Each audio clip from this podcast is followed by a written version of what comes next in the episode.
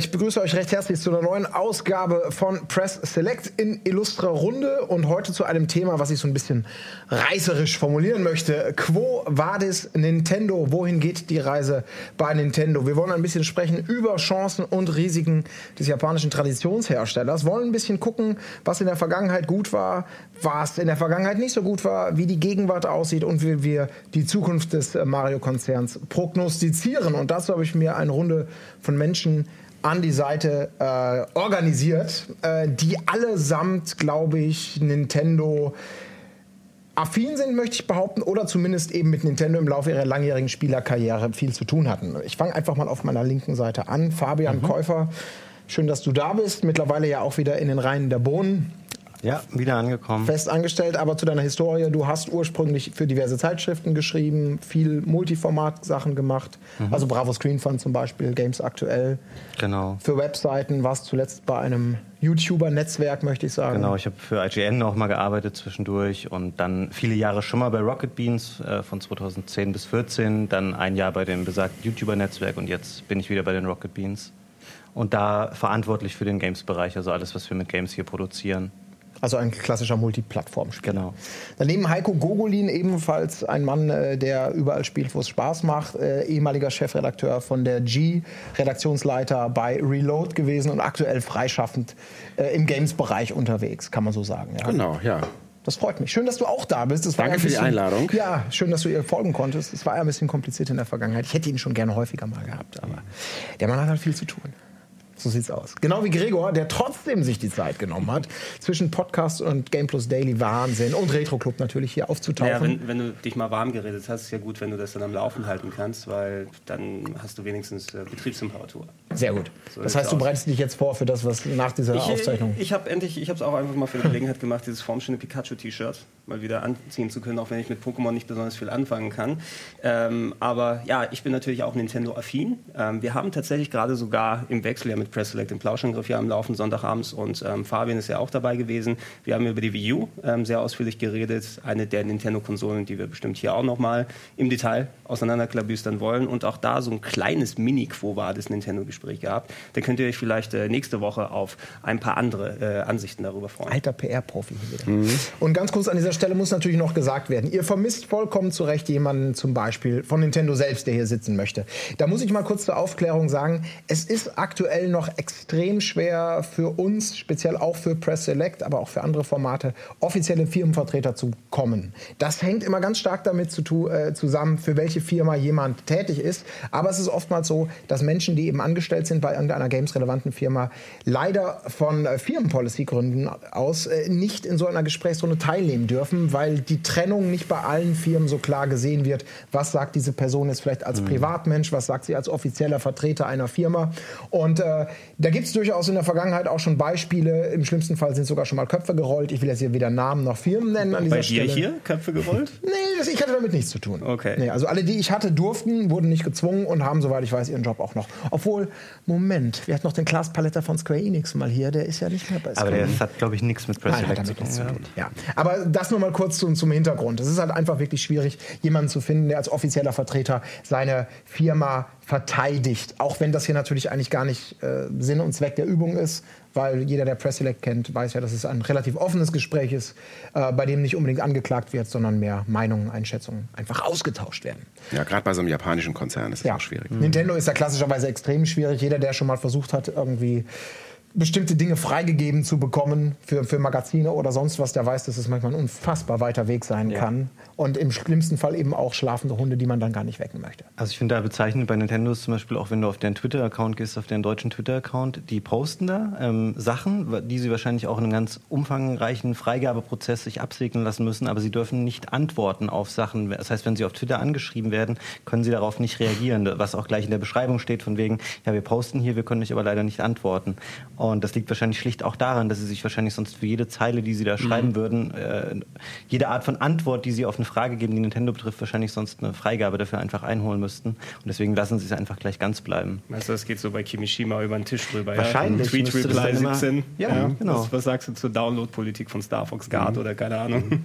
Da habe ich auch eine Geschichte. Und zwar äh, weiß ich, dass bei den deutschen Übersetzungen, die ja alle halt auch hier in Frankfurt gemacht werden, zusammen mit den ganzen äh, internationalen äh, Versionen, Nintendo of Europe sitzt ja in Deutschland, dass die deutschen Texte, die deutschen Anpassungen, die Lokalisierung wieder ins Japanische zurückübersetzt werden und dann approved werden. Alter.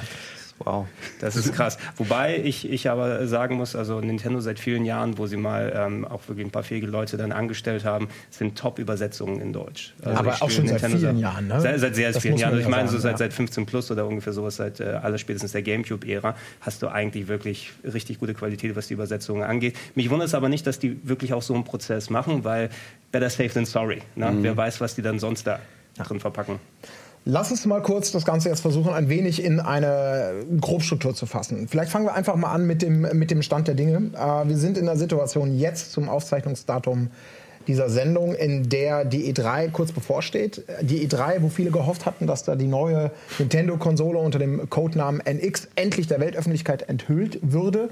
Das ist nicht passiert. Die Gerüchteküche in Sachen NX läuft natürlich heiß und es kommen täglich wieder Sachen dazu. Bestätigt ist wenig, denn auch da ist Nintendos ähm, Firmenpolitik doch alles eng geheim und klar zu halten, beziehungsweise unklar für Außenstehende zu halten. Sehr rigoros.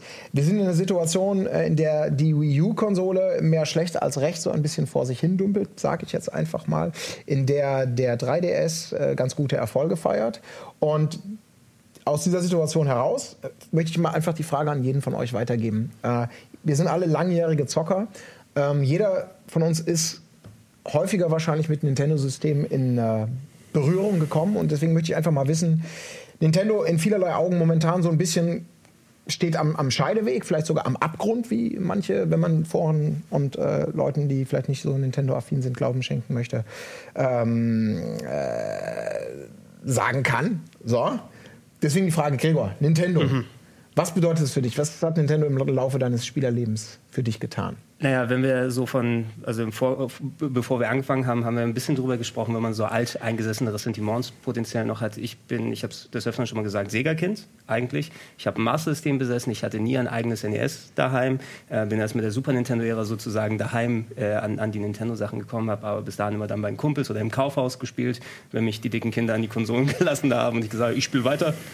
Ähm, aber ich muss sagen, Nintendo ist natürlich einer der Videospielehersteller. Also selbst wenn man nicht von ganz, ganz früh an daran gezogen wurde, ähm, sie haben einfach wenn du Super Mario in die Hand genommen hast, zum ersten Mal gespielt hast, auf dem Super Nintendo, auf dem NES, egal wo, dann weißt du, das ist geil. Wenn du Zelda gespielt hast, auch. Ich spiele heute noch alle Zelda sehr gerne. Ich habe vor kurzem etliche nochmal von vorne wieder angefangen.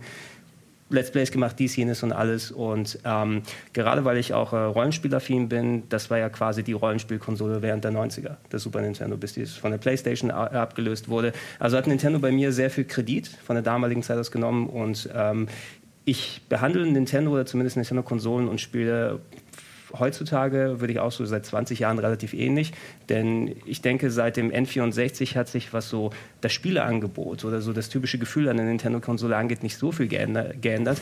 Third-Party-Sachen, vielleicht mal ein bisschen was, aber ich kaufe wegen dem Nintendo-Zeug.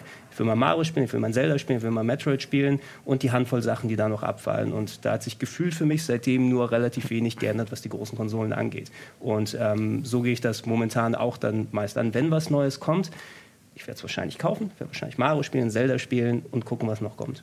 Klingt so ein bisschen stellvertretend für wahrscheinlich viele Meinungen da draußen auch. Man kauft Nintendo-Systeme wegen der Nintendo-Sachen. Mhm. Aber Heiko, wie sieht es bei dir aus? Ja, Nintendo ich bin immer schon Liebe. Ich bin Jump Run Fan. Das ist tatsächlich mein Lieblingsgenre von allen. Ich bin Baujahr 74, also schon Oldschool Gamer seit 35 Jahren dabei. Hab halt auch echt noch so kleine Arcade Roots, äh, aber eher so als kleines Kind bei uns auf dem Dorf in der in der Halle der Freiwilligen Feuerwehr, wo man an die Sachen schon ran durfte und nicht erst ähm, 18 sein musste, in die Spielhallen zu gehen. Und für mich sind Jump Runs so Videospielen in Reinkultur, zumindest meine Auffassung, so mit der ich groß geworden bin. Und äh, es kann halt kaum jemand Jump'n'Runs, vielleicht sogar keiner, so gute Jump'n'Runs machen wie Nintendo. Das beherrschen sie aus dem FF. Ähm, das große Einmal-Eins deklinieren die immer wieder neu durch und gerade jetzt in den letzten Jahren, wo man die Jump'n'Runs auch im Koop-Modus spielen kann, sogar zu Fiat spielen kann, ist da auch nochmal eine neue Qualitätsstufe gezündet und insofern ähm, ist meine Liebe für Nintendo groß. Herrlich. Spiel für Nintendo. Ist bei mir eigentlich ganz genauso. Ich finde es interessant, dass du das mit den Jump'n'Runs sagst, weil das ist tatsächlich bei mir auch so die große Konstante im Line-Up der letzten Jahre, weil du weißt immer, ähm, egal welche Konsole du irgendwie hast und auch wenn die vielleicht eher global gesehen nicht so gut ankommen wie jetzt eine Wii U und es nicht viele Spiele gibt. Du kannst dir so ein Super Mario 3D World kaufen oder einen New Super Mario Bros. Wii U oder auch, ich bin ein großer Fan von den Donkey Kong Country Ja, super geil. Tropical. Freeze auch sehr unterschätzt. Ähm, wahnsinnig gut. Ähm, also es gibt kaum was äh, auf anderen Systemen so in den letzten Jahren im gleichen Genre, was da mithalten kann. Aber wahrscheinlich gibt es gar nichts. Ähm, also da sind sie auch für mich immer noch ganz vorne und von daher, klar, wie Gregor schon sagte, Super Nintendo ähm, ist für mich auch äh, eine großartige Zeit gewesen, weil sie da einfach auch schon sehr gut waren, aber noch den ganzen Third-Party-Support auch hatten. Bist eigentlich nicht drum rumgekommen, so in der ersten Hälfte der 90er ein Super Nintendo zu haben und hast du einfach ganz, ganz viele Spiele verpasst zu der Zeit. Wir haben jetzt schon einiges genannt. Du warst ein bisschen bei, bei, äh, bei Rollenspielen, du warst aber auch bei Zelda und Co., äh, Jump'n'Runs. Und ich höre da so ein bisschen raus, was ich gerade auch schon angedeutet habe. Wir reden jetzt gerade so ein bisschen auch über das, was Nintendo kann wie kein anderer. Dieses Nintendo-typische Spiele auf einem Niveau zu machen, wo die Konkurrenz sich entweder die Zähne dran ausbricht oder eben sagt, oh, wir versuchen da nachzueifern, kommen vielleicht mal mit, vielleicht aber auch nicht. Das ist ja im Prinzip das, was Nintendo seit NES-Zeit mit diesem legendären Seal of Quality, sagen wir mal so, eingeführt hat, nach dem, nach dem Videospiel Crash, äh, wo unglaublich viel Mist, gerade auch durchs Atari, durch Lizenzvergaben und so weiter und so fort, richtig viel kaputt gemacht wurde und man als Konsument komplett verunsichert war, wo Nintendo halt gesagt hat, wir legen diesen Grundstein mit dem Seal of Quality, wenn man das Spiel kauft und es ist das Nintendo-Siegel, dann muss das eine Bedeutung für den Konsumenten haben und der, äh, gilt jetzt nicht für alle Spiele. Wie sie aber- alle verarscht haben damit, ey. ja, aber, aber genau diese, diese Geschichte, wenn Nintendo selber ein Spiel macht, dann ist das gut. Dann kann man das kaufen. Dann sind die in den verschiedenen Genres mehr oder weniger Speerspitze. Würdet ihr sagen, das ist das, was Nintendo über all die Jahre ähm, am Leben hält oder was das wichtigste Aushängeschild ist von Ja, Nintendo? ist so ein bisschen natürlich, du hast die Marken, die dahinter stehen, die von sich selber viel austreiben. Nicht umsonst, dass du ja bei gerade dem Super Mario-Universum, wie du es auch immer nennen willst, äh, dass sie die Charaktere genommen haben und auf dreieinhalb Milliarden andere Genres draufgepackt haben. Da hast du eben, anstatt nur das Tennis und das Golf zu verkaufen, hast du das Mario-Tennis und das Mario-Golf, dass sie damit auch schon eine ganz große Klientel heranziehen. Ähm, ich denke, in den Genres, die sie mitgeprägt und geschaffen haben, wie es das klassische Jump'n'Run jetzt mit, mit Super Mario Bros. ist, obwohl es da Elemente vorher gegeben hat, haben sie es eben perfektioniert und richtig da drauf gebracht. Ähm, es gibt keine richtige Konkurrenz in dem Bereich wirklich. Ähm, zu Sega-Zeiten, also so sehr ich Sega mag und auch Sonic gerne gespielt habe, Sonic ist nicht ansatzweise in der gleichen Liga, selbst in ihren besten Teilen gewesen, was Jump'n'Run-Qualität und Level und alles angeht. Ähm, und ähm, das sieht man auch im Speziellen daran, nimm mal New Super Mario Bros. Das kam wann raus für den Nintendo DS? 2007, 2006? 2006, oder glaub ich. sowas.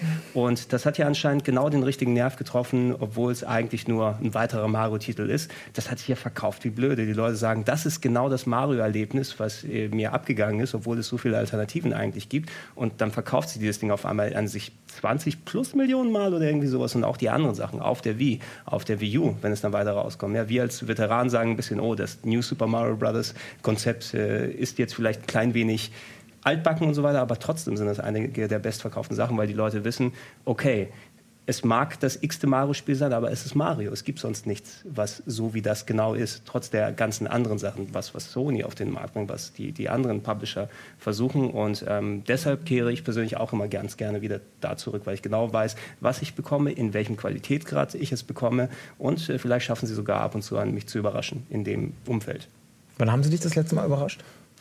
Puh, ähm, da, musst, da musst du wirklich da ordentlich weit zurückgehen. Ich glaube, die, die richtig große Hardcore-Überraschung für mich war Metroid Prime auf dem Gamecube damals, weil ähm, großer Metroid-Fan auf dem Super Nintendo und so weiter gespielt. Ich habe nicht so viel erwartet, es geht aber vielleicht vielen dann so, die zumindest die, die Prime-Spiele dann richtig gut fanden.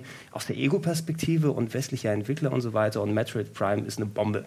Also, das war damals das grafisch beste Spiel, das beste Third-Person-Action-Adventure oder nee, First-Person-Action-Adventure mit Third-Person-Teilen und so weiter. Und ähm, das hat mir zum Beispiel gezeigt, oh, trotz all der äh, alteingesessenen Gedankengänge, die man darüber hat, nur die Japaner wissen Bescheid, wie es richtig geht und aus der Ego-Perspektive, kann das klappen und so weiter. Da dachte ich, okay, Nintendo hat auch ein Händchen dafür, Veränderungen reinzubringen in etablierte Sachen und es dadurch nochmal frisch zu machen. Und ähm, das war für mich wirklich ein Indikator, das ist wirklich ein Hammer auf der Gamecube-Zeit. Mhm. Später müsste ich jetzt nochmal drüber nachdenken, aber na gut, sie haben mit Paper Mario das beste Rollenspiel der letzten 15 Jahre auf die Beine gestellt. Das, du meinst den ersten Teil von den ersten meine ich. Ja, der war ich, ich, muss aber, ich weiß, Leute, ja, ihr seid da draußen groß geworden mit der Gamecube-Fassung. Die ist auch toll, ist auch ein sehr schönes Spiel, hat aber leider 80 Prozent seiner Ideen vom ersten Teil kopiert. Tut mir leid.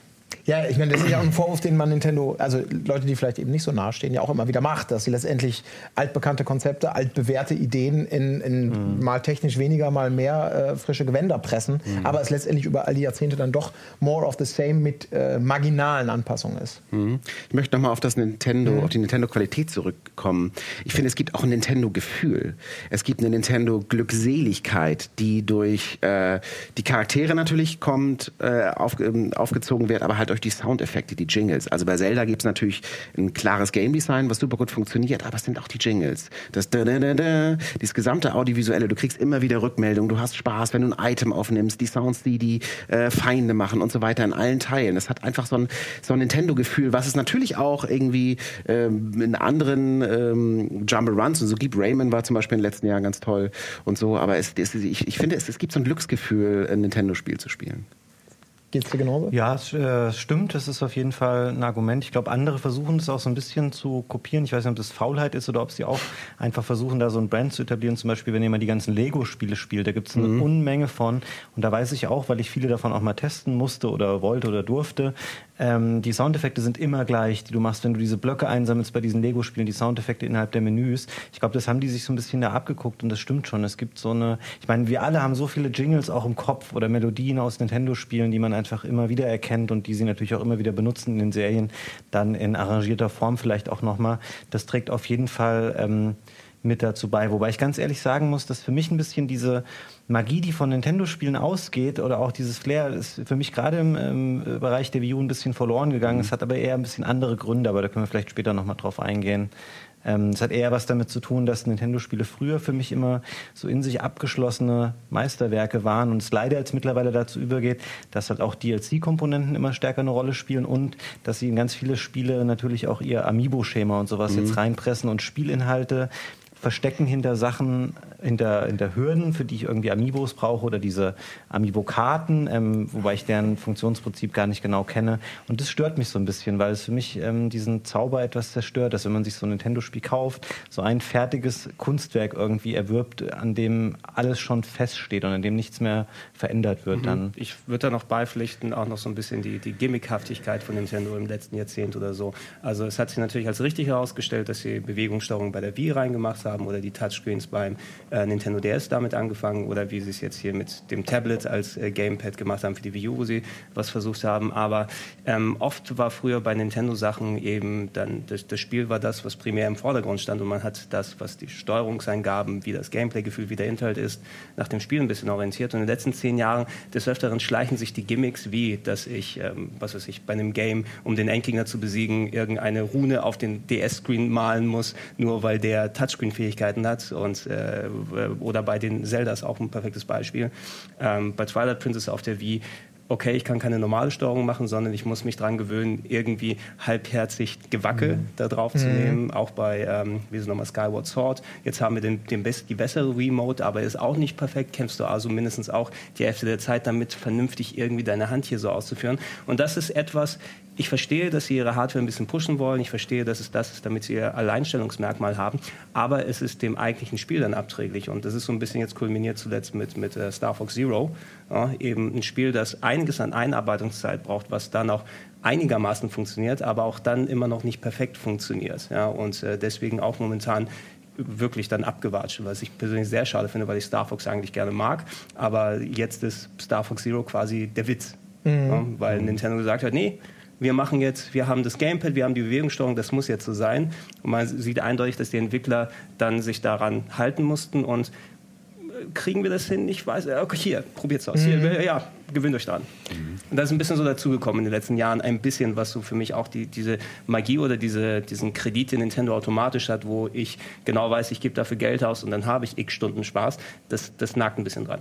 Ich habe auch so ein bisschen das Gefühl, dass, äh, das, das vielleicht nochmal aufzunehmen, was du eben sagtest, Fabian, dass äh, speziell auf der Wii U ähm, jetzt so ein bisschen dieser Nintendo-Glanz, dieses kannst du blind kaufen Gefühl, äh, du kriegst immer eine tolle Qualität, mhm. ein bisschen leidet. Ähm, was vielleicht auch damit zu tun hat, dass Nintendo momentan primär der einzige ist, der noch ja. für Nintendo produziert. Also mhm. gerade bei der Wii U hatten wir jetzt so Spiele wie das letzte Mario Party auf der Wii U, hatte Schnellschuss-Flair, äh, Mario Tennis war ziemlicher Mumpitz, äh, Star Fox kann nicht an glanzvolle Zeiten von 1.1.1, sagen wir mal, anknüpfen.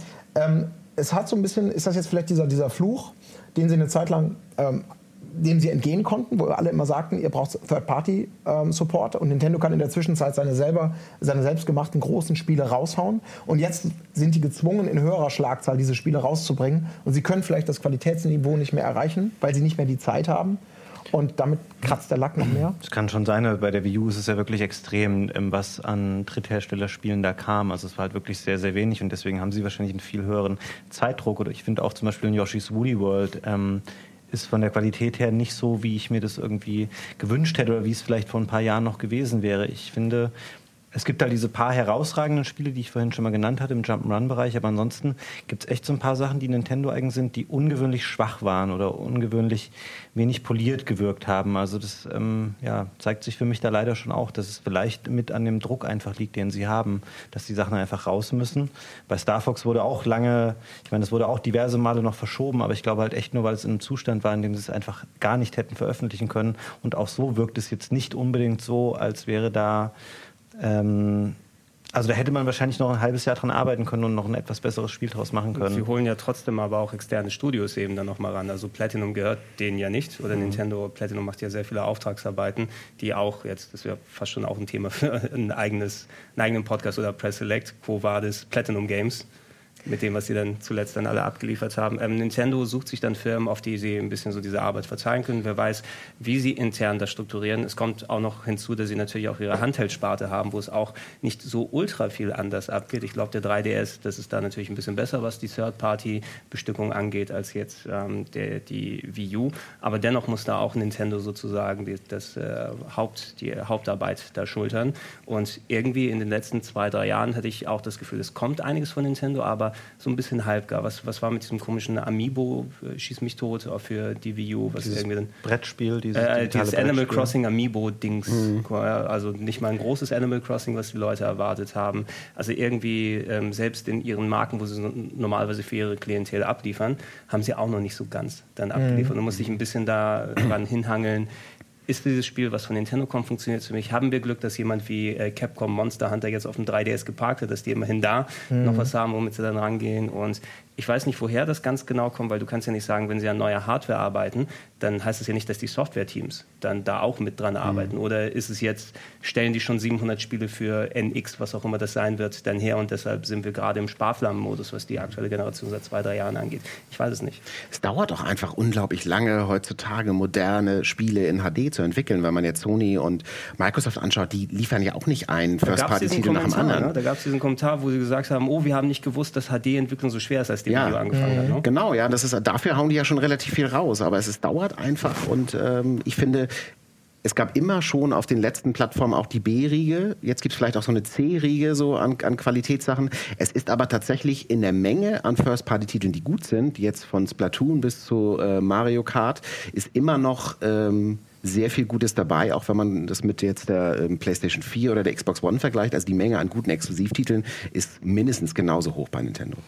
Aber da ist wahrscheinlich auch ein bisschen ein Grund darin, also den sehe ich zumindest, man kann ja bei Nintendo nie so richtig in die Karten schauen. Die sagen ja nie, so und so viele, viele Menschen arbeiten an einem Spiel, das hat so und so viel gekostet und so und so lang gedauert.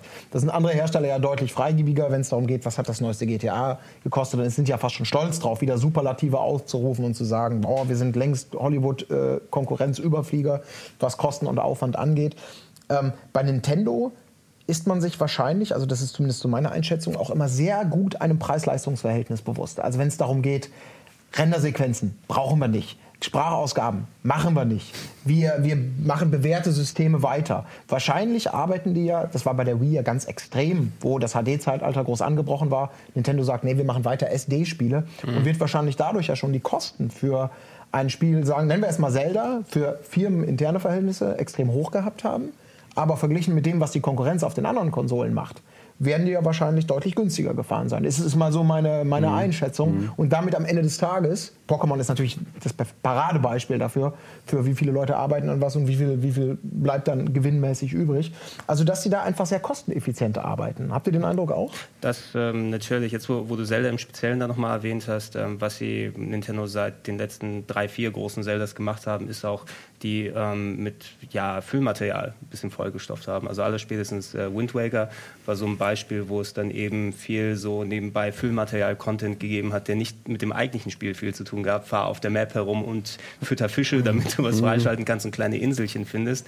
Und statt Dungeons musst du irgendwelche ähm, dann Triforce-Map-Stücke äh, für vier, fünf Stunden suchen. Auch jetzt Twilight Princess, auch perfektes Beispiel, wo du dann sechs, sieben Mal durch die gleiche Gegend laufen musst, irgendwelche Tränen dann aktivieren musst, was auf einmal auch ähm, 10 plus Stunden dazu bringt. Und, und Skyward Sword war auch das perfekte Beispiel. Das ist ein richtig geiles Action-Adventure, ein 25 Stunden Action-Adventure, was auf ungefähr 50 gestreckt wurde. Mhm. Durch, geh da nochmal durch, mach es nochmal, weil sie für ihre Verhältnisse dann natürlich mehr ausgegeben haben, als wenn sie äh, in Anführungsstrichen nur ein mhm. Mario dann, dann äh, zusammengestellt haben. Ähm, aber ja, hey, Nintendo versucht zu sparen, wo es geht, ob es die Hardware ist, ob es beim Herstellen der Spiele. Man sieht dann das denen nicht immer dann direkt an, aber man merkt es irgendwo da, dass, dass sie trotzdem versuchen, noch Sachen voll zu pumpen und das auch ein bisschen vielleicht nicht immer funktionieren und klappen kann. Wobei ich finde dafür, dass sie dann, wenn du sagst, sie haben so den Anspruch, dass sie gerne äh, kosteneffizient produzieren möchten, dann haben sie aber natürlich sowohl mit dem 3DS als auch mit der Wii U ähm, echt einfach einen Fehler gemacht, weil beides, ich meine, sie sind vorher mit Gimmicks gut gefahren. Sie haben ein Handheld rausgebracht, was ein Touchscreen hatte. Damals waren Touchscreen-Handys noch nicht sonderlich verbreitet und es gab auch eigentlich keine Spiele mhm. in nennenswertem Umfang, die du auf einem Handy gespielt hast. Da war das halt neu. Das hat gut funktioniert. Dann hatten sie die Wii mit der Bewegungssteuerung, haben gedacht, hey, wenn wir weiter so Gimmicks-Sachen machen, der Markt nimmt es ja voll gut an. Und dann bringst du halt ein Handheld raus, was ein 3D-Display hat, was wahrscheinlich am Anfang echt noch ein Kostenfaktor war. 2011, glaube ich, als der rauskam, vor fünf Jahren.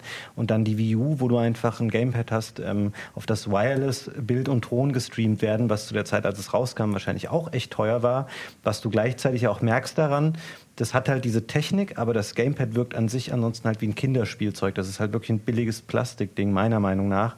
Und dann haben sie sich natürlich da gar keinen Gefallen getan, weil du hast halt immer diese Kosten, die einfach als Fixkosten bleiben. Und es hat sich für sie aber gar nicht ausgezahlt, darauf zu setzen. Ich meine, das Extrembeispiel ist, du sagst dann irgendwann, hey, hier ist der 2DS.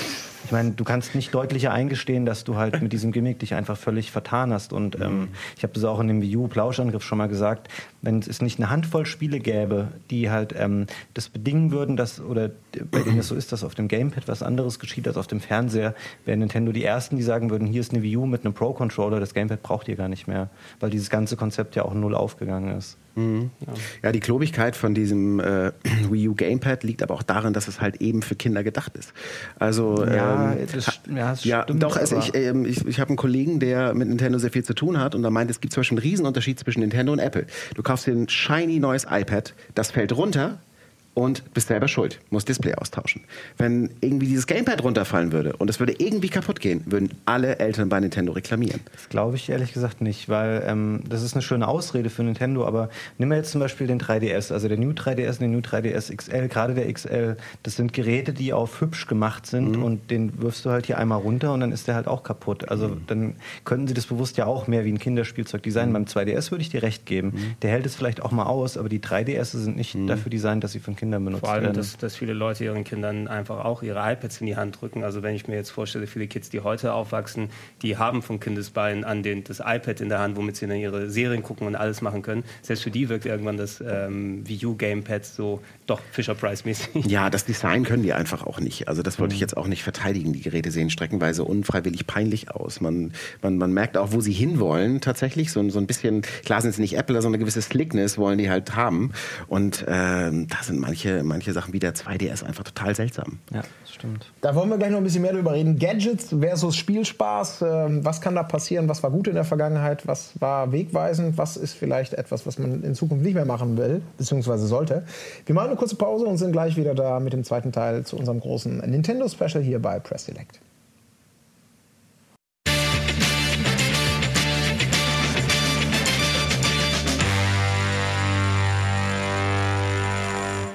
Und damit herzlich willkommen zurück zum zweiten Teil unseres kleinen Nintendo-Plauschs, äh, wo wir der Frage oder den Fragen nachgehen wollen. Wie sieht's aus bei Nintendo? Wo geht die Reise hin? Äh, was ist gut, was ist schlecht? Und wir haben gerade schon so ein bisschen darüber gesprochen, über eine gewisse Verlagerung, die ich da jetzt einfach mal so zusammenfassend rauslesen möchte, von Nintendo, die durch tolle Spielbarkeit, durch einzigartige Charaktere, durch eine ganz einzigartige Inszenierung sich ein Qualitätslabel selber geschaffen haben, wo man blind zugreifen konnte und ein bisschen abgebogen sind, vielleicht auch tatsächlich kann man das an der Wii, an der ersten Wii ganz gut festmachen, hin zu einem welches Technik-Gadget könnte der neue heiße Scheiß sein? Mhm. Also ein kurzer Rückblick natürlich, mal für alle, die die Nintendo-Geschichte nicht so genau drauf haben. Ich raffe mal ganz knapp. Wir haben das N64, äh, was leidlich erfolgreich war, also deutlich weniger erfolgreich als das Super Nintendo, aus Gründen wie zum Beispiel, wir halten an Modulen fest und scheißen auf optische Medien und großen Speicherplatz und treten damit großen Renderspektakeln, die dann Mitte der 90er mit PlayStation und Co.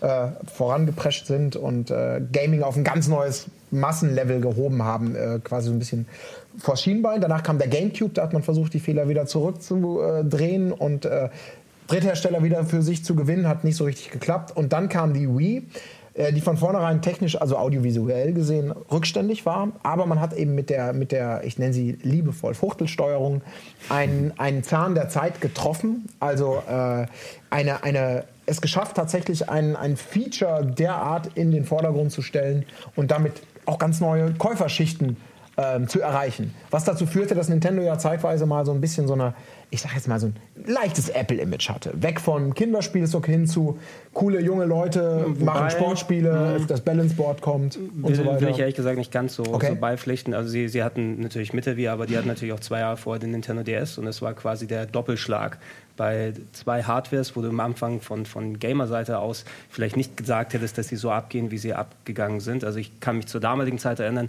Nintendo kündigt jetzt ein neues Handheld an, wo der Gameboy-Name erstmal nicht drin ist. Sony hat die PSP gerade im Anschlag, die so technisch fortgeschritten ist, die mhm. wird alles wegblasen, was dann funktioniert. Also wirklich, habe ich auch damals gedacht mhm. in der mhm. Richtung. Und dann kommt aber Nintendo, macht eben diese Touch, den Touchscreen mit dazu und findet diese Killer-Applikationen wie eben so ein Nintendox, na, was ja auch, ich, meine, meine kleine Schwester hat sich ein Nintendo DS zum Geburtstag gewünscht mit Nintendox, obwohl sie gar nicht gezockt hat, na, mhm. weil sie trotzdem da eins haben. Und das ist das Ding, was Nintendo gerade mit dem ähm, äh, Nintendo DS und äh, mit der äh, Wii damals geschaffen hat, dass sie eben nicht so die, sie, sie haben versucht ein bisschen ihr Image auf so Lifestyle zu packen, alles weiß, du hast ja schon Apple-mäßig gesagt, weiß. Und dann Leute, die in Wohnzimmern sitzen und Spaß dran haben und so die Hände fuchteln oder ähm, meine Lieblingswerbungen sind immer noch für den Nintendo DS die barfüßigen Schwangeren, die auf der Couch sitzen und dann Professor Layton Rätsel lösen, so versuchen sie sich gerne dann zu positionieren. Letzten Endes sind es aber dann eher die, die, die Spielzeuge der Woche sozusagen gewesen. Ne? Weil so viele Leute sich gerade zum Beispiel die Nintendo Wii gekauft haben.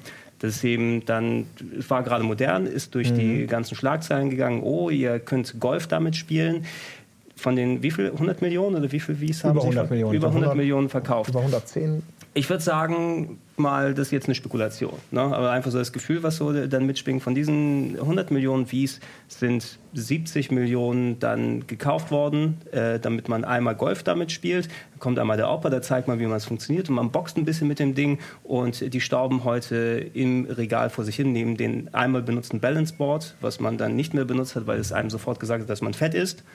Und mhm. ähm, das war es dann. Richtig viel ist da nicht mehr. Das, das zählt nur dem BMI. Ja, weiß ja nicht, wie der Muskelaufbau und sowas ja, da ist. Ja, schwer. Noch, noch mal, ich ich habe meinen Balanceboard weggeschmissen letzte Woche. So. Aber um das nochmal ganz kurz, das, das ist ja eigentlich genau das, worauf ich hinaus wollte, nämlich, dass man, dass man irgendwie den Zahn der Zeit, die Masse irgendwie erreicht hat, aber die Halbwertszeit dieses Produkts dann ein bisschen hat, überschätzt hat. Also hat, es war man hat keine, man hat keine, keine lang, nachhaltigen Gamer draus gemacht. Genau. Weil du musst dann Leute haben, die auch dann die Plattform da haben und in Spiele investieren und du kannst nur einmal ein Balanceboard verkaufen. Du kannst nicht sagen, oh, jetzt kommt der neue Controller, der ein bisschen besser fuchteln kann. Sie haben es probiert, aber dann gab es ja eben trotzdem nicht so einen großen Schub mit wie Play 2 oder whatever, was mhm. da mitgekommen ist. Das Gimmick hat dann einmal funktioniert und hat sich super duper verkauft. Nintendo hat super viel Geld damit eingenommen, aber dann standen die am Ende der Wii-Generation quasi wieder da, wo sie bevor angefangen haben. Man sieht es ja an der Wii U. Mhm. Das ist ja quasi, wenn du die wieder rausnimmst, dann haben sie eigentlich eine flache Linie gehabt seit mhm. dem N64. Und haben vielleicht sogar noch mehr Gamer verloren, auch mit der Wii. Weil meine- eben die vielleicht auf Technik dann doch ein bisschen mehr Wert legen, auf Grafik, die dann gesagt haben, okay, nee, sorry, jetzt reicht's mir. Ich kann auf dem 360, auf der PlayStation 3 jetzt wirklich schönere Optik genießen, ich kann es nicht mehr sehen. Oder wie habt ihr das wahrgenommen? Also ich habe es so wahrgenommen. Ja, irgendwann. das, das stimmt definitiv. Also die ähm, Wii hat sich halt auch schnell abgenutzt in ihrer Gimmickhaftigkeit für mich so. Ähm, die Spiele, die mir da wirklich auch im Gedächtnis geblieben sind, sind Spiele, die konventionell funktioniert haben, wie jetzt Mario Galaxy zum Beispiel. Das hatte so eine rudimentäre Einbindung, da konntest du, glaube ich, auch so zeigen und konntest solche Sternensplitter einsammeln. Aber es gibt wenige Spiele, wo ich heute wirklich sagen würde, es hat mir Spaß gemacht, da die ganze Zeit irgendwie rumzuzeigen oder irgendwie irgendwelche Bewegungen zu machen. Und ich wollte nochmal anknüpfen äh, an das DS-Thema, weil du das eben auch sagtest mit den äh, Nintendogs und so. Ich glaube, im Nachhinein der DS war eine tolle Rampe, aber für ganz viele andere Firmen, weil sie haben ganz viele Leute rangeführt daran, hey, ich kann auf so einem Gerät unterwegs irgendwie Spaß haben, auf einem Touchscreen. Und äh, vielleicht auch eine große weibliche Zielgruppe damit angesprochen, die aber dann alle, nachdem sie das Ding hatten und dann irgendwann kamen iPhones und Android-Phones, dann haben die gesehen, hey, ich kann das ja alles auch auf meinem Handy machen und spiele da jetzt irgendwie Candy Crush Saga, zumal die Spiele dann erstmal umsonst sind als Free-to-Play-Spiele. Du siehst ja nicht diese Hürde, die dann da kommt. Und Nintendo hat einfach diese Hemmnis abgebaut, ähm, dass äh, Frauen oder generell Gamer, die jetzt oder Leute, die spielinteressiert sind, ähm, sich einfach mit sowas schon mal befasst haben und dann aber alle übergeschwenkt sind und alles auf ihrem Handy gespielt haben. Und du hast ja dann auch gesehen, der 3DS verkauft sich zwar noch, aber der ist halt auch schon ähm, am Ende seiner Lebenszeit jetzt angekommen. Da muss man sich auch nichts vormachen. Und die Zahlen sind insgesamt halt auch deutlich schlechter als das, was der DS Es verkauft musste hat. ja ein super starker Push mit dem 3DS auch passieren, weil als er zu Beginn rausgekommen ist, der war technisch nicht ganz auf der Höhe. Also der, ich, die Bauweise war relativ klapprig, gerade nachdem Nintendo mit dem DS Lite und dem DSi eigentlich ziemlich wertige Geräte gebaut hat. Der 3DS wirkte einigermaßen klapprig. Das äh, 3D-Gimmick hat sich für meine Verhältnisse relativ stark abgenutzt und irgendwie erst mit späterer Zeit ist es noch zu halbwegs zu einem Erfolg geworden. Aber ich weiß, zu Nach Beginn Preissenkungen.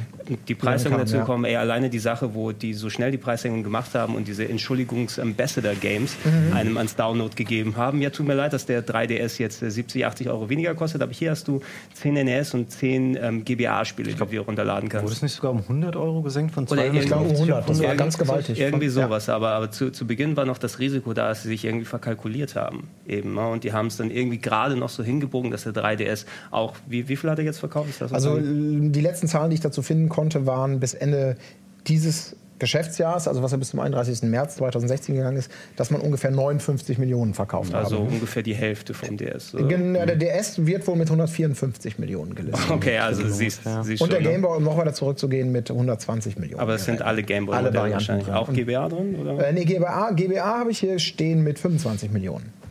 Im Laufe 25 seines- nur? Geht nicht. Ja, GBA war ja auch nicht, es gab ja nicht umsonst auch Millionen Revisionen davon. Mhm. Ich glaube, der war auch in seiner Initialform nicht so wahnsinnig erfolgreich. Oh. Aber naja, die damals Zahlen gab es lügen wahrscheinlich anderes. Das wundert mich jetzt Ja. schon, weil du hattest keine Konkurrenz, als der GBA rauskam. Was gab es da auf dem Markt? Irgendwie noch ein Nokia N-Gage oder so. Aber sonst gab es zu der Zeit keine aktuellen Spielegeräte. Vielleicht ist das das NX, ja? Ist dann alles in einem, nicht nur Handheld und Konsole daheim, sondern auch das Handy. Ja. N-Gage Reloaded. Ja, aber vielleicht ist es genau das, was du sagtest. Schon, nämlich, dass es äh, einfach auch ein bisschen gesellschaftsfähiger geworden ist. 2001, als der GBA kam, da war vielleicht dann eben doch gerade PlayStation 2 und äh, schickere Optik. Das das Bessere oder das Wichtigere für viele Gamer als jetzt ein, ein GBA. Also das ist reine Spekulation. Du meintest ja, sie haben ein paar Gamer verloren. Also bei mir war es so ein bisschen das Problem, dass man, vielleicht dachte man zum Anfang, wenn wir nochmal über diese Gimmickhaftigkeit sprechen, zum Anfang dachte ich zumindest noch, Nintendo hat einen Masterplan. So, die ersten Spiele, klar, das sind so, so Minispielsachen. Bei der Wii, bei der Wii U dachte man auch, okay, jetzt kommt halt Nintendo Land, da gibt's noch ein paar kleine Ideen, aber die haben halt fünf geile Teile noch in Entwicklung, wo die genau wissen, wie sie das Ding sinnvoll einsetzen. Und mit der Zeit bei dem 3D-Effekt, mit der Bewegungssteuerung und halt jetzt bei dem Gamepad spätestens da hat sich gezeigt, nee, die wussten von vornherein nicht, was sie mit dem Ding machen. Die haben es einfach rein, rein der Neuheit wegen implementiert. Und das hat, glaube ich, auch echt Credibility gekostet. Also ich frage mich auch mittlerweile, vielleicht war die Wii auch einfach ein Zufallsprodukt. So, also ich glaube denen mittlerweile nicht, dass da, äh, dass das echt so einen Masterplan hat. So, und deswegen vermute ich mal oder wäre denen auch geraten, das nächste Mal da sehr zurückzurudern. Ja, also vielleicht ist es ja tatsächlich so, dass man sich jetzt wieder ein bisschen, also wir wissen nicht viel, was mit der NX kommt, da wollen wir gleich auch nochmal drüber reden, äh, aber dass Nintendo sich jetzt wieder ein bisschen mehr auf Inhalte versteift. Ich möchte nochmal ganz kurz, bevor wir, bevor wir darüber reden, auch über ein, ein, ein immer wieder gefordertes äh, äh, Ding äh, kurz zu sprechen kommen. Ähm, ein Teil des Nintendo-Problems, der ja seit ganz, ganz, ganz vielen Jahren von vielen Gamern immer wieder gesehen wird, ist die Sache mit dem Third-Party-Support. Wo immer wieder Stimmen laut werden, oh, natürlich eine Nintendo-Konsole kann ja überhaupt nicht mehr erfolgreich sein, weil immer mehr Third-Party-Hersteller, also unabhängige Spieleentwickler, die ihre großen Marken, Call of Duty, GTA, all das, was äh, systemübergreifend quasi zum Hit wird, äh, bei Nintendo nicht mehr parken und deswegen Nintendo eigentlich gar keine Chance hat. Wie seht ihr das? Ist das so einfach zu beantworten? Ähm, naja, das Problem ist einfach, dass sie sowohl mit der Wii als auch mit der Wii U ganz schnell eine Generation hinterhergehangen haben und es nicht mehr möglich war für die Hersteller zu sagen, wir können ohne großen Aufwand das Spiel für die entsprechende Nintendo-Plattform machen und dann, das ist halt ein Teufelskreis. Du hast am Anfang ähm, wenig Spiele, das Gerät verkauft sich nicht so, dann kommt die neue, die anderen Hersteller bringen ihre neuen Konsolen raus, dann kannst du die Spiele nicht mehr einfach portieren. Und dann springst du halt auf den neuen Zug auf. Die neuen Konsolen verkaufen sich dann vielleicht auch recht stark am Anfang. Und dann machst du nicht mehr exklusiv für die äh, Wii oder. Gut, bei der Wii ist es ja teilweise noch vorgekommen. Aber die Wii U war nie in einer Position, wo irgendjemand dann noch gesagt hat: Ja, dann machen wir jetzt nochmal exklusiv eine eigene Version für von Call of Duty. Ich meine, die ganzen Hersteller, EA, ähm, selbst Ubisoft, die am Anfang ein riesengroßer Supporter waren, die haben mhm. dann relativ schnell gesagt: Ey, Zombie U hat nicht mal annähernd ähm, das eingespielt, was es gekostet hat. Und selbst das Spiel haben sie später nochmal dann für die anderen Konsolen Konsolen gebracht. Also das ähm, war einfach timingmäßig alles sehr, sehr ungünstig und deswegen konnte sich da nie ein starker Third-Party-Markt einfach entwickeln. Mhm. Es gab so eine, eine, Handvoll Ausläufer, die zur Wii und Wii U-Zeit gekommen sind. Ich glaube, ähm, Ubisoft mit Just Dance oder sowas. Ne? Das war doch irgendwas, was dann irgendwie so das bestverkaufte so Third-Party-Spiel oder sowas. So. irgendwas, was ja. den Nerv dann getroffen hat, aber so spezielle Sachen, wo dann viel Geld reingeflossen ist, was nochmal dann für die Wii gemacht werden muss, weil simple Ports, wie Fabian schon erwähnt hat, das geht nicht so leicht. Es gab ja auch mal die Phase, dann hattest du irgendwie ähm, Multiplattform waren Wii und PSP zum Beispiel. Die, ja, die, Wii und PS2 am Anfang ja, oder sowas. Ne? Mhm. Dass, dass, dass du solche Sachen Multiplattform plattformmäßig bekommen hast. Und äh, Anfang der Wii U-Zeit, also das haben wir auch, da haben wir im Podcast dann ausführlich drüber gesprochen. Ähm, ich hatte ein bisschen die stille Hoffnung bei der Wii U, dass wenn sie rauskommt, sie ist zumindest stärker als die PS3 und die Xbox 360. Und da waren ja die ein paar Third-Party-Sachen angekündigt, wie Mass Effect 3 in einer Spezialedition oder Black Ops 2 oder Splinter mhm. Cell Blacklist, nee, wie ist es nochmal? Black Ops, keine Ahnung. Ähm, das Splinter Cell, was zu der Zeit rausgekommen ist. Aber es waren nicht die besten Versionen dann da draußen. Mhm. Sie waren ruckelig, sie haben nicht äh, an die PS3 oder Xbox 360 Version reingereicht. Und ähm, das war es für mich als Consumer, zumindest mich daran hin zu versteifen. Und ich glaube, dass die Third-Party-Publisher spätestens ähm, Nintendos Modell seit den Wii-Zeiten ausgelotet haben. Sie haben probiert, eigene Sachen da herauszubringen. Ich würde auch als Käufer mir sagen, zum Beispiel, ähm, wenn ich eine, eine, neue Wii kaufe, du hast durch die, das Überstrahlen des Nintendo-Angebots einfach da schon zu viel Wahl an Sachen, die ich mitnehmen kann, als dass ich, ähm, also ich kaufe mir keine Wii, um da Far Cry Instincts zu spielen, sondern ich kaufe mir eine Wii und ich nehme Mario Kart mit. Ich kaufe mir eine Wii und ich nehme mir Smash Brothers mit. Ich kaufe mir eine Wii, ich nehme mir Super Mario Jump'n'Runs dann mit. Also ähm, für die Third-Party-Publisher hat sich nicht genug geändert innerhalb der aktuellen Plattform, als dass sie von ihrem Modell, lass mal lieber sein. Das mhm. bringt uns mehr davon, davon abgehen können. Im Moment jedenfalls das hast du gerade schon gesagt, überstrahlen der Nintendo-eigenen Titel auf das, was Third-Party-Entwickler vielleicht auch nur leisten können. Heiko, ist das, äh, ist das vielleicht ein Grund zu sagen, ähm, wir versuchen es gar nicht erst? Ja, also Nintendo hat die eigenen Marken und den eigenen Markt einfach sehr gut im Griff. Die Platzierung auch im Kaufhaus zum Beispiel. Ähm, und die haben ja auch eine Preispolitik, die auch ganz anders ist als alle Hersteller. Die können es sich natürlich auch leisten, dass Spiele auch nach Jahren noch viel Geld kosten. Die haben jetzt zum Ende der Lebenszeit erst die äh, Budget-Serie von der Wii U mhm. ähm, eingeführt. Und das macht es einfach unglaublich schwierig, da irgendwie reinzukommen. Wenn man dann guckt, ein normaler Titel auch auf den anderen Plattformen der Preisverfall ist. Und das geht auch bei anderen Medien, bei, bei, bei Platten und so weiter, bei den ganzen, äh, bei, bei vielen popkulturellen Dingen, die werden zum Anfang gekauft, ein paar Monate vielleicht noch und dann ist es durch. Und Nintendo hält halt die eigenen Titel über einen sehr langen Zeitraum hoch. Ich finde es ganz spannend, wenn man dann mal in die Vergangenheit guckt. Also diese Wichtigkeit von Third-Party-Herstellern und die versus die Qualität oder die Masse der, der First-Party-Geschichten. Ähm, ich muss jetzt zum Beispiel mal denken an äh, den Dreamcast von Sega, mhm. äh, wo EA ja quasi mal offiziell ausgerufen hatte, erst wenn so und so viel, ich glaube, es ging um eine Million in einem gewissen Zeitraum, wenn so und so viele Konsolen verkauft würden, dann fangen wir an, für die Dreamcast oder für den Dreamcast äh, zu entwickeln. Das ist nie passiert und äh, die meisten Gamer sind sich ja doch einig darin, dass für den Dreamcast unglaublich viele tolle exklusive Spiele aus allen möglichen mhm. Bereichen Wobei. Äh, okay, Ja, also ne, ich nicht. äh, Worauf ich hinaus will, ganz kurz. Ja. Ich glaube, so ein bisschen in der Geschichtsschreibung sind sich viele Leute einig, dass Sega selber auch Probleme vielleicht mit Marketingkampagnen hatte, Probleme mit, mit Budgets und so weiter und so fort. Aber dass ein großer Teil des, des Grabsteins äh, tatsächlich vom mangelnden Third-Party-Support auch ähm, gezimmert wurde. Also das, äh, was ich da kurz einwerfen will, ist eben, dass das Modell ist ein bisschen ähnlich bei Sega, solange sie noch Konsolenhersteller gewesen sind wie Nintendo, ähm, schon seit, seit Mega Drive-Zeiten zu Beginn zumindest oder in den, in, äh, von japanischer Seite aus. Sega hat enorm viel selber produziert da drauf und äh, die haben sogar dann ähm, Arcade-Portierungen übernommen von anderen Leuten, also zum Beispiel Ghouls and Ghosts. Ähm, Sega hat es umgesetzt auf das Mega Drive, damit sie dann das äh, entsprechend da drauf haben und ähm, das hat sich bis in die Dreamcast-Zeit dann fortgesetzt, dass du zwar dank des Mega 3 Verfolgs gerade in den USA und in Europa da nochmal eine große Third-Party-Welle hattest, aber so ziemlich alle anderen Konsolen sind nach dem Nintendo-Modell der letzten zehn Jahre auch gefahren. Sega macht sau viel und äh, je nachdem, wenn sie Glück haben, holen sie noch ein bisschen Third-Party-Support ran, damit es funktioniert. Beim Dreamcast ist es eben nochmal so gewesen, wie lang hat der gehalten? Zweieinhalb Jahre oder sowas? Sehr was, kurz. was ich persönlich sehr schade fand, aber äh, wie hätte es ausgesehen, wenn es ein normaler Konsolenzyklus gewesen wäre? Ob EA dann nochmal weiter eingestiegen wäre, hätte es sich noch einmal weiter irgendwie dann gehalten gegenüber PS2 und GameCube und der alten Xbox. Ähm, also das, das kann man dann nicht direkt als Vergleich nehmen, aber zumindest Sega war bei einem ähnlichen Punkt, äh, weil sie es auch sehr mit dem Saturn zum Beispiel verleidet haben, mit den Third-Party-Leuten. Ne, so, und, oder äh, ich möchte als Third-Party-Hersteller irgendwie nicht für eine Konsole dann, dann Spiele rausbringen, wo du ein Grundgerät haben musst, einen 32X-Adapter, ein Mega-CD, was noch dazu kommt. Ja, die haben ja fast schon so wie Atari da gewildert mit den Third-Party-Leuten. Deshalb, ähm, ja, Sega ist da nah an Nintendo heutzutage dran gewesen und irgendwann hat sie gefetzt vorbei. Ich gar nicht mal so schlecht fände, ehrlich gesagt, wenn Nintendo den Sega-Weg geht und für andere Hardware-Spiele macht. Weil trotz meiner, meines Fantums, trotz, obwohl ich sehr gerne auf Konsolen spiele, so eine konsolenlose Zukunft, wo du eine Hardware hast, PC-Hardware und dann die Spiele für sie sprechen, ich hätte nichts dagegen. Also ich meine, ein bisschen passiert es jetzt schon. Jetzt kommt Animal Crossing und Fire Emblem demnächst als Mobile-Adaption raus. Also sie merken schon, dass ähm, sie sich, glaube ich, da ein bisschen öffnen müssen. Das wäre vor ein paar Jahren noch völlig undenkbar gewesen, ähm, dass Nintendo sagt, Also ein machen bisschen Druck auch von den Handys. Shareholdern, ne? weil sie sind ja auch äh, an der Börse und die wundern sich ja auch schon seit Jahren lang. Nintendo, warum macht ihr nichts mit Handys? Handys sind doch der geilste Shit.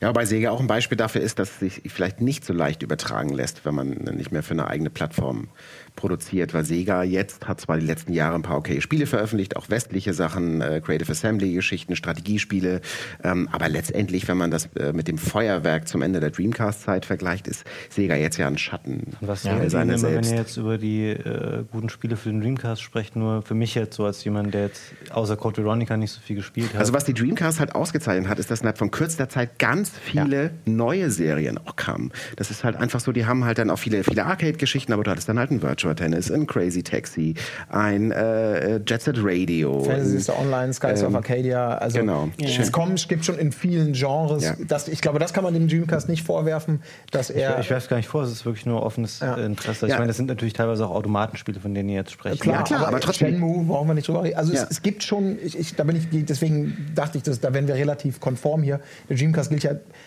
bei vielen Spielern als eine Konsole, die zu Unrecht vor ihrer eigentlichen Halbwertszeit äh, gecannt wurde, sozusagen. Es war eben ein Feuerwerk. Es war eine kurze Zeit und da kam halt ein Highlight nach dem anderen. Ich will jetzt nicht sagen, dass Crazy Taxi irgendwie bei mir äh, tagelang lief, aber es war halt einfach aufregend, weil da von relativ kurzer Zeit gänzlich neue Sachen kamen. Und deswegen hat das, glaube ich, auch so einen besonderen Platz in den Herzen vieler Leute, weil es einfach eine Zeit war und die war dann vorbei und äh, so irgendwann schnell- hat man sich umgedreht und dachte, was war das jetzt eigentlich? Man konnte es gar nicht so reflektieren in dem Moment. Es kam einfach Ja. ein Ding nach dem anderen. Ja, es ist so schnell ausgebrannt, aber du hast wirklich einen steten Strom eigentlich gehabt. Ähm, auch eben die coole Sache damals, weil du zum ersten Mal wirklich eine 1 zu 1 Arcade-Umsetzung haben kannst von aktuellen Sachen, die da sind. Also ohne oh, gewisse Abspeckung da äh, in Kauf nehmen zu müssen. Und so ein Soul Calibur, was genauso gut aussieht wie in der Spielhalle, wie bei dir daheim. Das war sowas. Also ich habe mich gefreut während der Dreamcast-Ära damals. Damals so vorbei, da muss ich mir eine PS2 Ja. kaufen. Also ich kann mich auch noch erinnern, ich war damals auch der felsenfesten Überzeugung, wenn Sega es schafft, diese Dinger, damals wir reden von der Zeit, in der PlayStation 1 und der N64 Konkurrenten waren, wir stellen die Dreamcast in die Kaufhäuser mit Soul Calibur, direkt neben die PlayStation-Demostation. Mhm. Und da wird jeder, also selbst wenn du blind bist und, und mit dem Rückstock zur Konsole humpelst, jeder sieht, wie viel besser ein Soul Calibur aussieht. Es hat mhm. alles dann letztendlich nicht funktioniert, aus verschiedensten Gründen. Sogar, man muss ja sagen, dann kam irgendwann die PlayStation 2 und dann äh, hatte die Dreamcast quasi ein Jahr lang äh, den Vorteil, dass die PlayStation 2 am Markt ist, aber eigentlich fast nur Scheiße rauskommt für das System. Grafisch rückständiges Zeug, weil alle sagten, ist schwer zu programmieren. Und irgendwann dann, das erste Gran Turismo kam, irgendwann dann Devil May Cry und Onimusha, das waren also Kleinigkeiten, aber Dreamcast eigentlich noch viel hatte und viele Gamer sich so gewünscht haben, oh Mann, warum kann Sega daraus kein Kapital schlagen? Aber wie gesagt, das ist eine andere Geschichte. Ich wollte den Vergleich eigentlich auch nur noch mal ganz kurz ziehen. Äh, weil die Situation in der Nintendo ist es natürlich nicht ganz gleich. Also Nintendo ist deutlich breiter aufgestellt als Sega damals. Die Marken sind auch viel größer. Die Marken sind größer, genau. Die, die haben, äh, sind, sind breiter aufgestellt, äh, haben deutlich bessere Kriegskassen, können besser wirtschaften, haben in den letzten beiden Jahren ähm, ordentliches Plus erwirtschaftet in verschiedensten Bereichen, also jetzt nicht unbedingt mit dem EU-Kerngeschäft. Gab es nicht aber nochmal ein Minus irgendwie in den letzten ein, zwei Jahren mal? Also so? im 2014, 15 und jetzt auch 15, 16 waren es beides ordentliche Plus. Okay, also aber davor waren sie im Minus. genau, stimmt, also ich ja. hatte noch im Kopf, dass sie zumindest einmal ins Minus geraten sind, wobei man da wirklich sagen muss, was sie an Plus während der DS und der Wii-Zeit gehabt haben, mhm.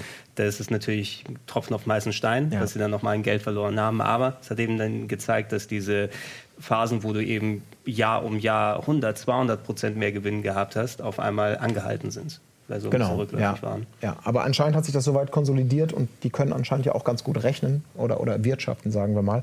Also die, die Frage können wir natürlich hier nicht, nicht hinlänglich beantworten, aber es wird immer prophezeit, es geht ihnen ganz schlecht. So schlecht scheint es Nintendo dann ja dann am Ende des Tages doch nicht zu gehen.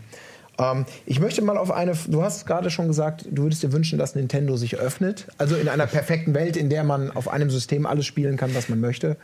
Und nicht mehr 1000 Kabel zum Fernseher legen muss? Naja, also ich, ich mag Konsolen sehr gerne, mhm. einfach weil man auch mit dem Zeug dann aufgewachsen ist. Aber ich erwische mich natürlich auch immer mehr, hier, gerade in der, in der digitalen Zeit heutzutage, wo du auch, Nintendo ist ja auch bei der Wii U äh, und mit dem 3DS dahingegangen, dass man auch viel über Downloads dann machen kann. Ja, es war auch so, Fabian, dass auch jedes Wii U-Spiel du auch als Download haben kannst, mhm. oder? Mittlerweile. Und ähm, Nintendo hält an vielen archaischen Sachen fest, selbst wenn sie an ihren weiterhin Konsolen oder sowas bauen. Es gibt kein vernünftiges Accountsystem zum Beispiel. Ne? Also ich springe immer noch im Quadrat, dass ich meine Downloads, meine Einkäufe, dass die aufs Gerät gebunden sind. Ja? Wenn meine Wii U kaputt geht, ich auf die Kulanz von Nintendo angewiesen bin, dass ich meine Spiele wiederherstellen kann und nicht, dass es das Account-basiert ist und irgendwo da drauf machen kann. Und ähm, ich würde mir persönlich dann wünschen, dass ich solche Sachen da hinter mir lassen kann. Ähm, Fabian, wir hatten im Podcast drüber gequatscht, zum Beispiel, äh, was so die, die, die, das äh, Responsive und die Geschwindigkeit der Menüs auf der Video angeht. Ne? Furchtbar, mhm. ganz schlimm. Es ist halt auch was, was ähm, Nintendo für mich immer ausgezeichnet hat, war, dass alles ähm, geht irgendwie super smooth. Zum Beispiel, ich meine, sie hatten mal eine ganze Konsole, den GameCube, äh, der darauf zugeschnitten war, dass die Spiele alle super schnell laden und so. Deswegen hatten sie extra diese kleinen Discs und so, weil das kurze Ladezeiten hatte und all dieses, dass man schnell ins Spiel kommt und dass es alles Spaß macht, in den Spielen zu navigieren. Auch das ist ähm, bei 3DS und Wii U für mich verloren gegangen. Ich finde es wirklich hardcore nervig, äh, ganz ehrlich.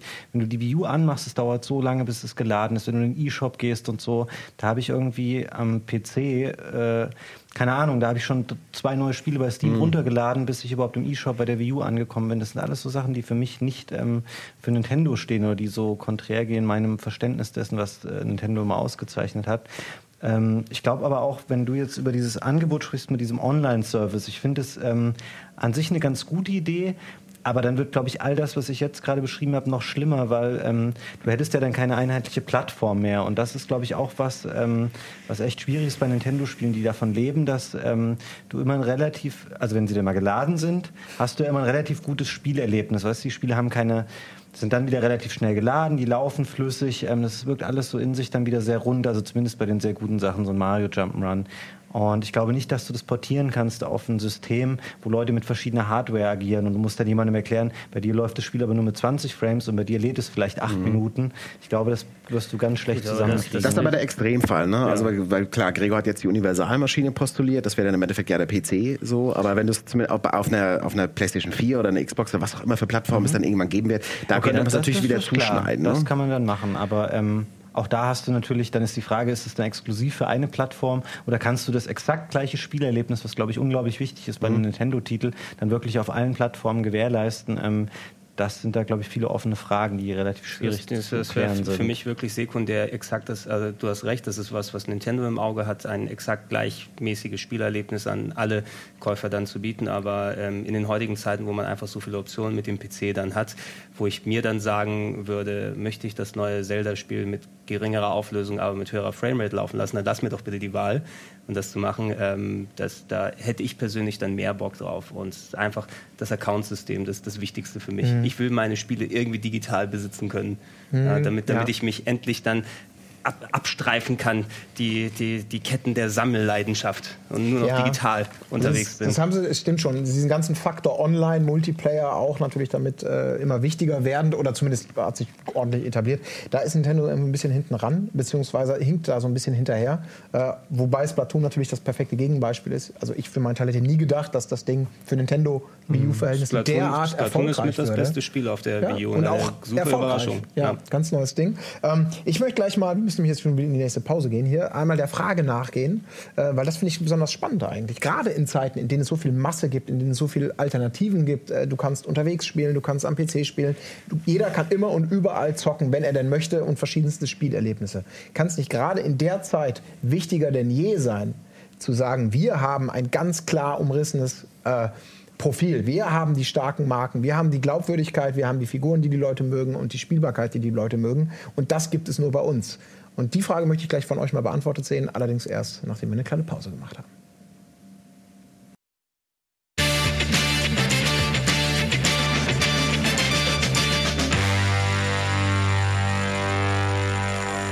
Wir sprechen immer noch über Nintendo. Was geht ab? Was kann Nintendo? Was muss Nintendo, damit es wieder so wird, wie es früher mal war und wir alle einen Riesenspaß haben äh, mit dem japanischen Traditionshersteller.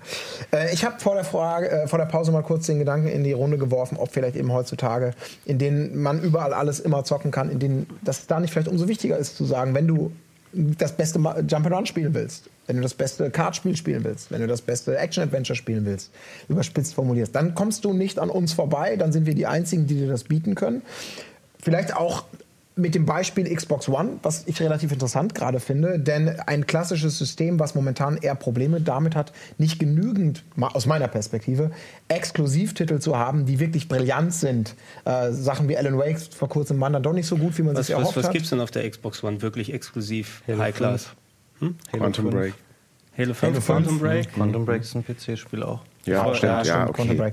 Äh, ich freue mich auf Crackdown, aber mehr habe ich persönlich da nicht. Genau, und die haben natürlich trotzdem extrem viel Third Party. Also es wird eigentlich ja alles Relevante, was auch für die PlayStation 4 umgesetzt wird, ähm, gibt es auch für die Xbox One. Aber die Verkaufslage ist eine ganz klare momentan. Ähm, einfach mal weltweit über den Daumen gepeilt sind, ist die Mehrheit der Zocker entscheidet sich für die PlayStation 4, anscheinend weil es die Konsole ist, die in den meisten Märkten stärker, deutlich stärker teilweise sogar vertreten ist. Und warum sollte Nintendo jetzt sagen, in dieses, in dieses Gewässer bewegen wir uns auch rein, Third Party kommt zu uns?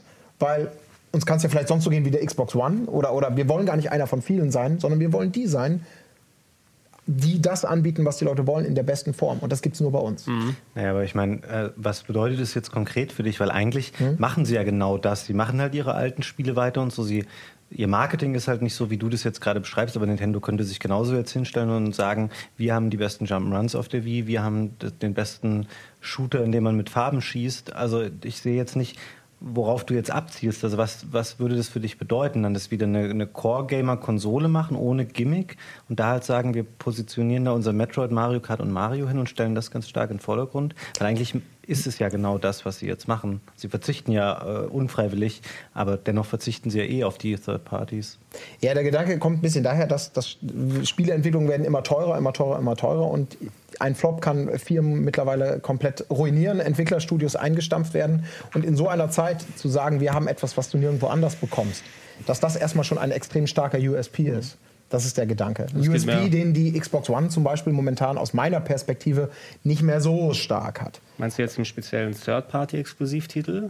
Nee, ich meine tatsächlich jetzt meinetwegen Spielemarken wie Mario, wie Zelda, wenn es die denn schaffen können, nochmal so einen Hype zu generieren. Ja, bei der USP sind die Marken selbst. Deswegen genau. ist es vielleicht letztendlich, und da spreche ich jetzt eigentlich gegen das, was ich vorhin gesagt habe, bei, der, bei dem Ende von Sega und der schwierigen Übertragbarkeit, deswegen steht Nintendo auch nicht am Abgrund, weil die Marken tatsächlich so stark sind, dass selbst wenn der Hardware-Bereich irgendwann wegfallen sollte, ähm, das einfach die Einzigartigkeit von Nintendo ausmacht. Und die haben halt nicht eine gute Marke, die haben nicht drei gute Marken, die haben fünf, sondern die haben zehn bis 15, äh, wenn man jetzt auch mit Mario Kart und so diese einzelnen jeweils noch als, als, als, als Untermarken nimmt. Und die versuchen ja auch ein bisschen mehr Wert jetzt auf die Marken zu legen, indem sie jetzt mit Freizeitparks zusammenarbeiten, größeres Eigenmarketing haben, seit einigen Jahren viel mehr auf Merchandise äh, Wert setzen. Also die wissen ja schon, dass das eigentlich der Kern des Nintendo-Erlebnisses Ein wichtiger, wichtiger Schritt ist ja auch jetzt, dass es endlich auch mal Minecraft für die Wii U seit einiger Zeit gibt und jetzt ja auch Nintendo-Charaktere in Minecraft reingepackt wurden.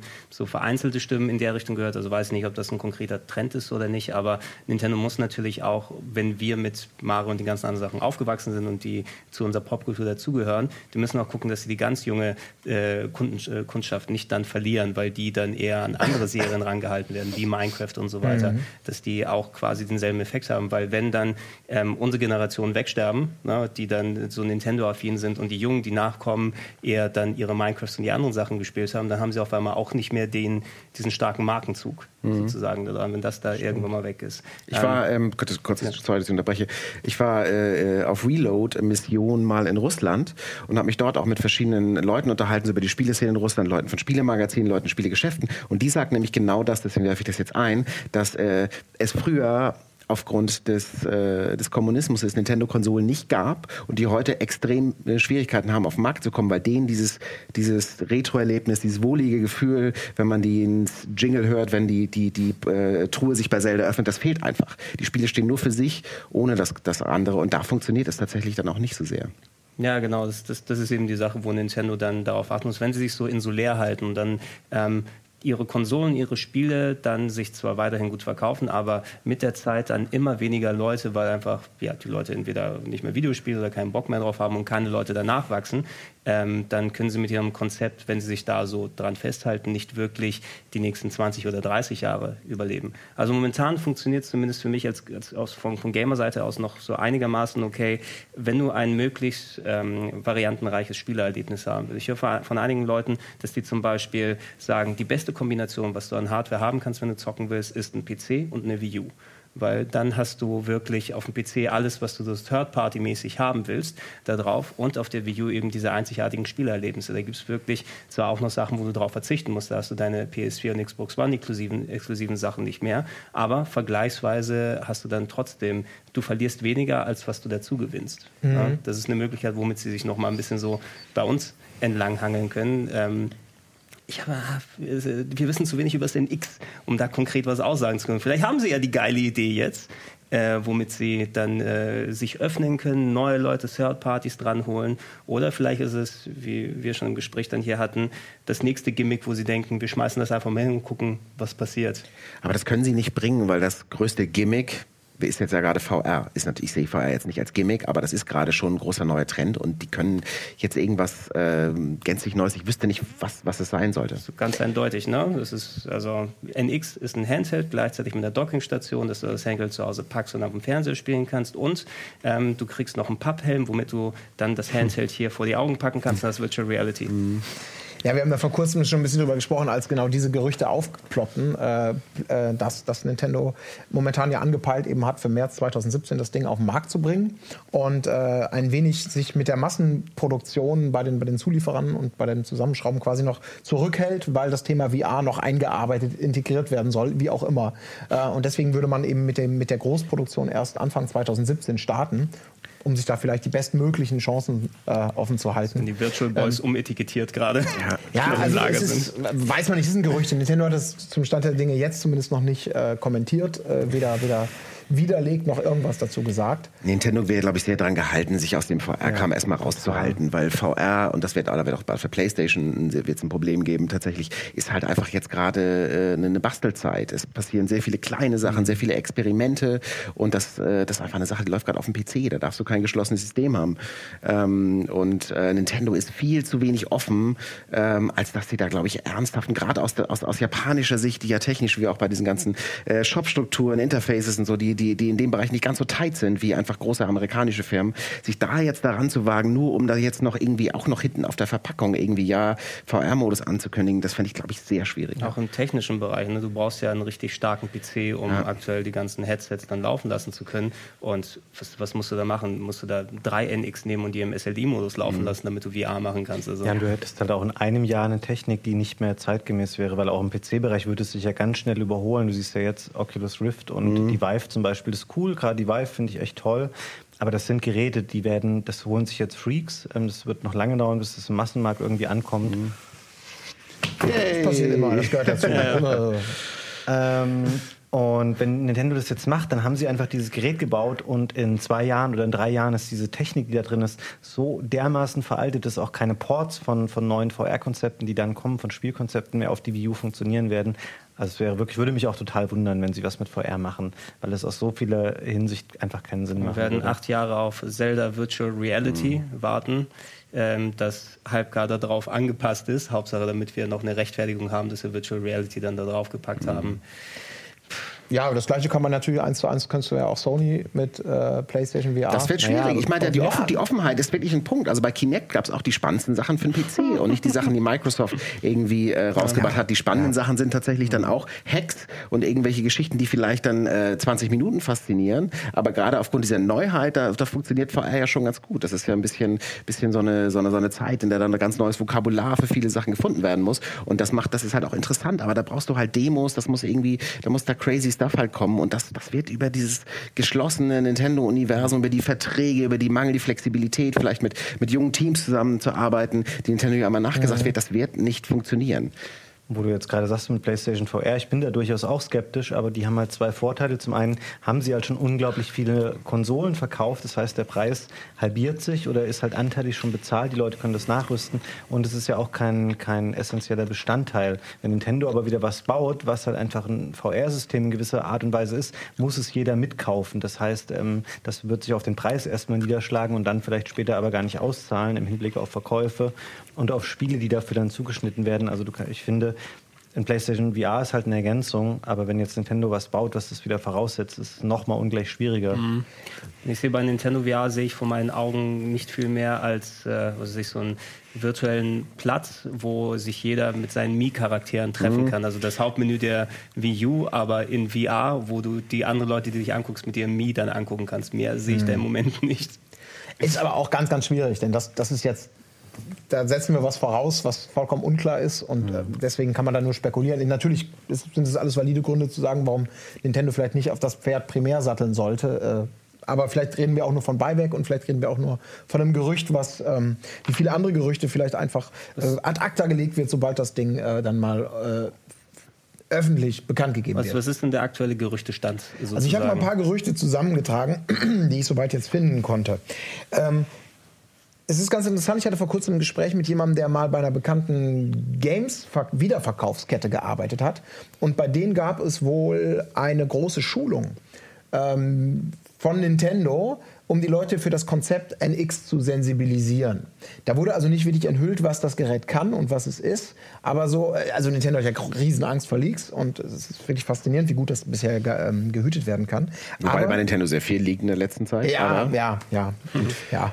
Aber das stimmt, das bisher noch. Da sind sie noch ganz gut dabei. Mhm. Und ähm, da äh, sagte der, der ehemalige Mitarbeiter, der mit einem Mitarbeiter, der da war, wohl gesprochen hatte, der sagte mir, er wüsste auch nicht genau, was da ähm, gezeigt bzw. präsentiert worden wäre in diesem Konzept, aber es wäre wohl etwas, was dem Gamer etwas zurückgibt, was wir alle schon seit Jahren vermissen. Das klingt natürlich jetzt extrem äh, nebulös erstmal. Extrem ma marketingmäßig. Wir ja, geben ja, euch das natürlich. zurück, was ihr jahrelang ja. vermisst. Ja, aber es war wohl mehr als, als, als es wurde schon mit ein bisschen, ein bisschen konkreter beschrieben. Äh, wohl tatsächlich in Richtung gehend, dieses mobil und stationär in Verbindung zu haben, in einem Einklang, der, der es nicht mehr lästig möglich ma nötig macht, irgendwas zu verbinden, äh, sondern es funktioniert einfach alles on the fly und von der Power gut genug, als dass man unterwegs genau das gleiche Erlebnis hat wie an der Konsole. Ähm, andere Gerüchte sagen, auf jeden Fall sollen, sollen äh, Techniken wie Wireless HDMI drin sein, also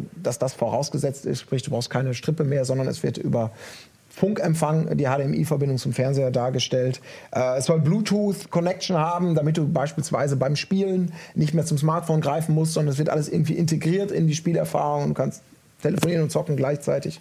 Wie gesagt, das sind alles nur Gerüchte, die hier zusammengetragen haben. Leistungsfähigkeit in etwa wie die Xbox One ähm, und angeblich wohl das haben wohl andere Programmierer schon bestätigt. Die Kompatibilität, also von der Systemstruktur zu PlayStation 4 und Xbox One, soll sehr nah sein um etwaige Konvertierung möglichst einfach zu halten und Frage, nicht künstlich kompliziert zu machen. Ob es dann nahe ist zu den jetzigen Modellen oder zu denen, die mhm. Microsoft ja. und Sony demnächst rausbringen und dann wieder nichts ähm, mehr davon auch auf der NX läuft, weil die NX-Hardware dann zu schwach ist. Wobei ich, ich interpretiere das eher, dass damit so Prozessor- und CPU-Architektur damit gemeint ist. Also die PS4 und die Xbox One sind ja an äh, PC-nähere Architekturen mhm. gegangen und haben eben nicht ihre speziellen Cell-Prozessoren oder mhm. irgendwelche ARM, ARM schieß mich tot Varianten gab, sodass die Programmierbarkeit oder die, die Wandelbarkeit der, der, des Codes relativ leicht auf vielen Plattformen ist, würde ich jetzt auch so interpretieren, dass die NX zumindest an PC-nahe Hardware dann läuft, sodass man auch vom PS4 und Xbox One, auch wenn die Specs vielleicht ein bisschen anders aussehen, zumindest jetzt nicht ein komplettes Team für zwei Jahre abstellen muss, um ein Spiel zu portieren. Ja. Das wäre meine Interpretation zumindest. Ja, beim Dreamcast hat man es damals ja auch probiert, ne? mit der Windows CE näher. Aber ja, was, die, was die Framerate halbiert hat. Ja, und äh, das ist nicht viel davon ja. sonst. Oder natürlich Emotion Engine PlayStation 2, also eine, eine, eine Hardware, mit der sich, die toll klingt, aber wo sich viele Programmierer doch sehr, sehr lange sehr schwer getan ja, haben, das, das, konkurrenzfähige oder gar beeindruckende Spielewelten. Gibt es ähm. ein Buch eigentlich über Ken Kutaragis Auswüchsel oder so? Das muss, das muss ich, ja wie, ein, muss ja. ich ja wie ein Fieberwahn lesen eigentlich. Wenn ihr eine PlayStation 3 haben wollt, dann holt euch doch einen zweiten Job. 599. Mhm. Ja. Ja. Also was muss, was, was muss für euch, was muss für euch äh, die NX bieten? Damit man sagt, ja Nintendo, das ergibt Sinn und ihr habt mein Geld. Also mein persönlicher Wunsch wäre jetzt, der wahrscheinlich nichts mit der Realität zu tun hat, es wäre eine relativ potente klassische Hardware mit einem, mit einem klassischen Controller einfach, der zwei Analogsticks hat und ein paar Buttons und ähm, es hätte, kann von mir aus muss es keine Datenträger mehr geben, es kann rein digital sein. Also sie rüsten ja auch sehr stark gerade im Hinblick darauf, und sie sind sehr spät dran. Aber gerade jetzt haben sie alles umgebaut online auf diese My Nintendo-Struktur. Du hast ja jetzt auch, ähm, kannst dich da einloggen mit einem Account und du kannst sehen, zumindest die Spiele habe ich mir schon mal gekauft auf der Wii U oder auf dem 3DS. Und das werden sie auch, glaube ich, weiter forcieren.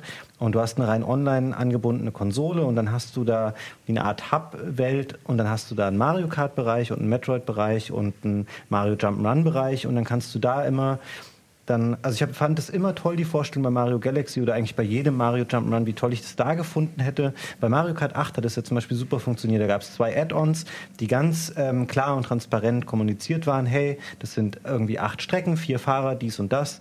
Und das soll immer neuen Content einfach für diese Bereiche, die du magst, weil du willst sowieso nur die Nintendo-Franchises spielen.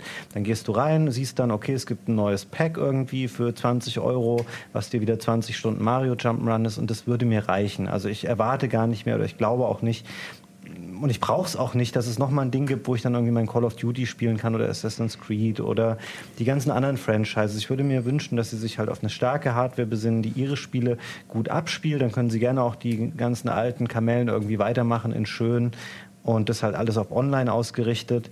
Ich, ähm, für mich muss es nicht so ein, so ein Mobile, so eine Ergänzung geben, weil das würde automatisch, glaube ich, wieder heißen, wenn du das mitnehmen kannst, dann musst du technische Zugeständnisse machen, weil du hast nicht, eine mobile Hardware ist immer automatisch erstmal viel schwieriger auf den gleichen Stand zu bringen wie eine Heimhardware. Ich könnte mir eher noch vorstellen, dass der Mobile-Aspekt dann sowas ist wie, es gibt dann irgendwie Companion-Apps für iOS und Android und du kannst die Sachen, die du halt erspielt hast, keine Ahnung, bei Mario Kart bist du auf einem Fahrer festgelegt, dann gibt es eine rudimentäre App und dann kannst du unterwegs noch Sachen machen, irgendwelche Spielchen, um deine Stats äh, zu verbessern oder irgendwas freizuspielen. Und dann steckst du oder verbindest du das Handy wireless wieder mit der Konsole und hast wieder irgendwas im Spiel freigeschaltet. Aber es ist kein Handheld im eigentlichen Sinne noch dabei. Mhm. Ich würde äh, für mich zumindest sehen, ich will die Fragmentierung, die seit Jahren bei Nintendo stattfindet, zwischen den ganzen Plattformen und Online-Services, dass das einmal weggeht, weil wenn ich nochmal, wenn ich irgendwo mal Super Mario World spielen möchte, es mir nochmal kaufen muss, ja, mhm. Wenn ich schon auf der Wii gekauft habe, als mhm. Upgrade auf der Wii U, als New 3DS Download und so weiter, das ist ja sowas von super unübersichtlich. Also das soll von mir aus gerne so wie bei Sony sein. Ich habe mir PlayStation 1 Spiel im PSN gekauft und ich kann es auf den X-Plattformen dann spielen. Hoffentlich mhm. irgendwann mal auch auf der PS4. Also ich, ich würde mir wünschen, dass du quasi all das, muss ich darauf achten, welche Hardware habe ich genau, habe ich mir das irgendwo für damals gekauft, welcher Account ist da darauf, dass es alles so vereint wird, dass ich auf jeden Fall den Überblick da einigermaßen vernünftig haben kann. Und auch wie schon gesagt, ein Account, der so funktioniert wie bei den anderen digitalen Accounts, ist mir sehr wichtig.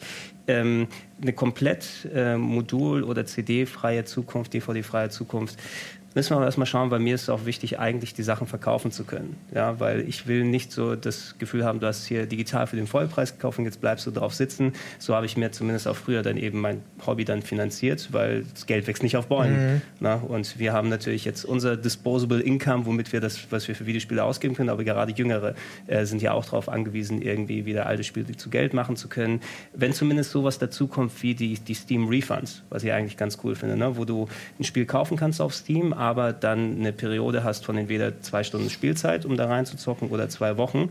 Ähm, wenn du innerhalb dieses Rahmens bleibst, kannst du das Geld wieder zurückbekommen und das Spiel wieder zurückgeben aus deinem Account. Das fände ich zum Beispiel äh, einen, einen interessanten Ansatz, dass ich auch so dann versucht bin, auch zu einem teureren Preis digitale mhm. Sachen zu kaufen, wenn ich dann mir persönlich selber mit mir selber äh, im Rein bin und sage, okay, dafür bist du okay, dass du 40 Euro dafür ausgegeben hast dann könnte ich auch auf Module und CDs irgendwie so verzichten. Aber ansonsten, wenn es gar keine Module mehr gäbe und du auch noch auf diese Hardware-Fragmentierung dann aus mhm. bist, dann, dann würde ich wahrscheinlich eh ich muss zwei oder dreimal überlegen, ob ich mir jetzt noch eine kaufe. Eigentlich wahrscheinlich schon, wenn es ein Zelda drauf gibt, weil da bin ich zu festgefahren in meinen Sachen. So ganz konkret, was Hardware und Gamepad und sowas da angeht, bin ich noch nicht da ganz so wie Fabian. Ich würde mir vielleicht wünschen, dass es nicht wieder ein Gimmick-Gimmick sein mhm. muss, weil da hatten wir jetzt alles schon. Wir hatten die Bewegungssteuer, wir hatten das jetzt auf einmal. Ey, wenn es bei Nintendo tatsächlich so war, dass die irgendwie an ihrer Hardware da schrauben und dann einer mit einer Zeitung reinkommt und sagt, VR!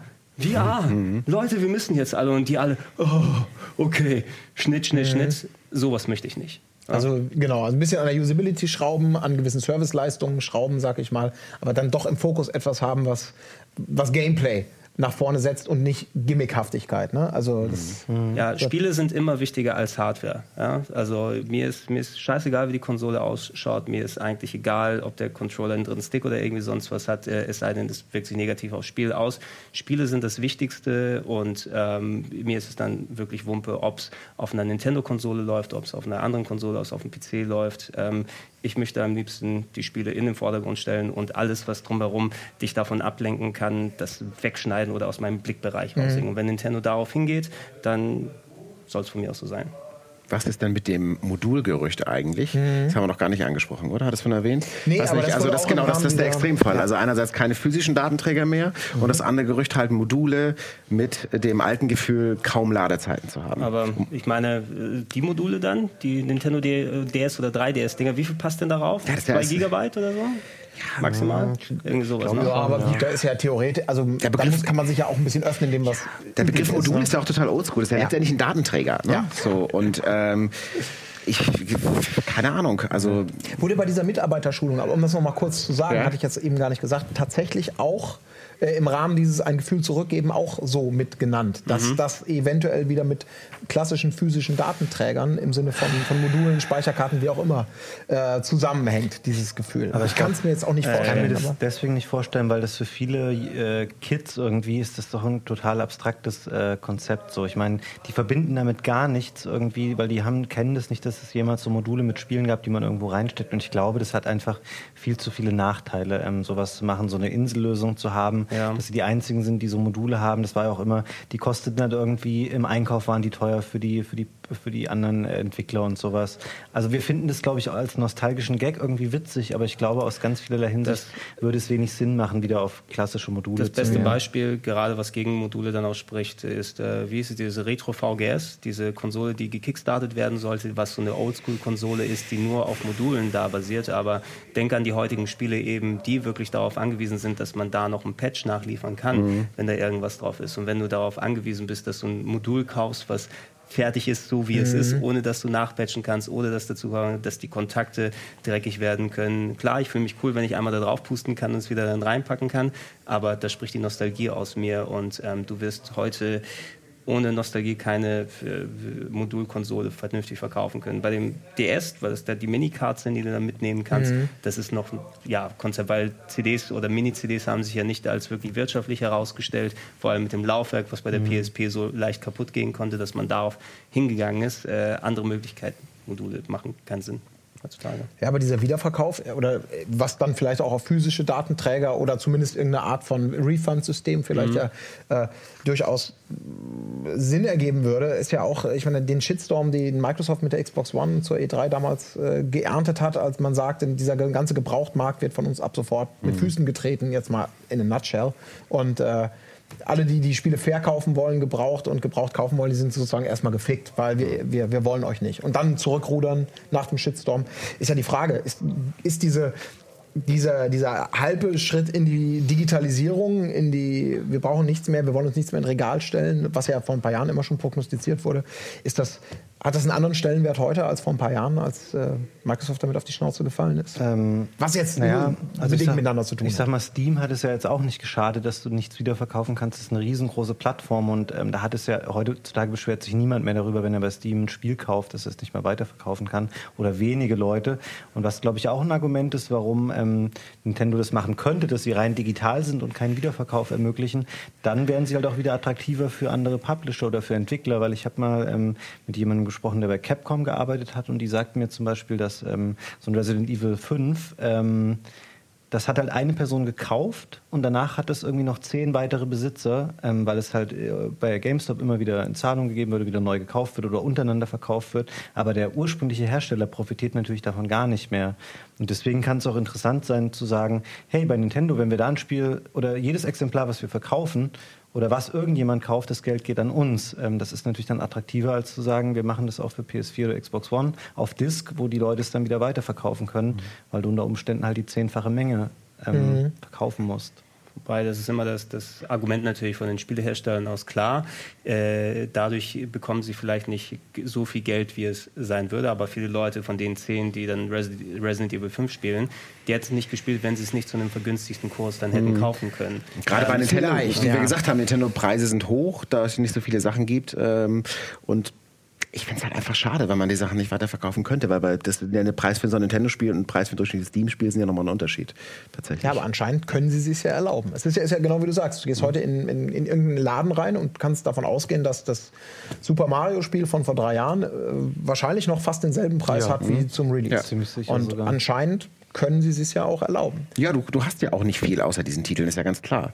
Und ähm, im Grunde genommen ist es auch total unlogisch, dass, äh, dass wie ich auch schon erwähnte, dass es diesen Preisverfall gibt, wenn, wenn mhm. Sachen irgendwie ein bisschen älter sind. Das hast du jetzt auch. Der Vergleich hinkt ein bisschen, aber bei Brettspielen, bei Büchern und so weiter, es gibt, na klar, wenn, wenn du ein Ding hast, das ist fünf bis zehn Jahre alt, logisch, aber es gibt keinen Grund, wieso ein Spiel nach drei Jahren nicht noch irgendwie denselben monetären Wert haben soll. Vielleicht der Gebrauchtmarkt, naja. ne? genau der das erklärt. Wenn man plötzlich sagt, das Spiel ist jetzt zehnmal bei Filiale X drin, mhm. kostet da weil es gebraucht schon 20 Mal, wie Fabian sagte, irgendwie die, den, den Käufer gewechselt hat und eine unfassbare Gewinnspanne für den Zwischenhändler mhm. äh, gemacht hat. Eben nur noch das und das. Dann muss man irgendwann sagen, okay, wenn du es neu haben willst, zahlst du 5 Euro mehr und es mhm. kommt in die Pyramide oder sonst wohin.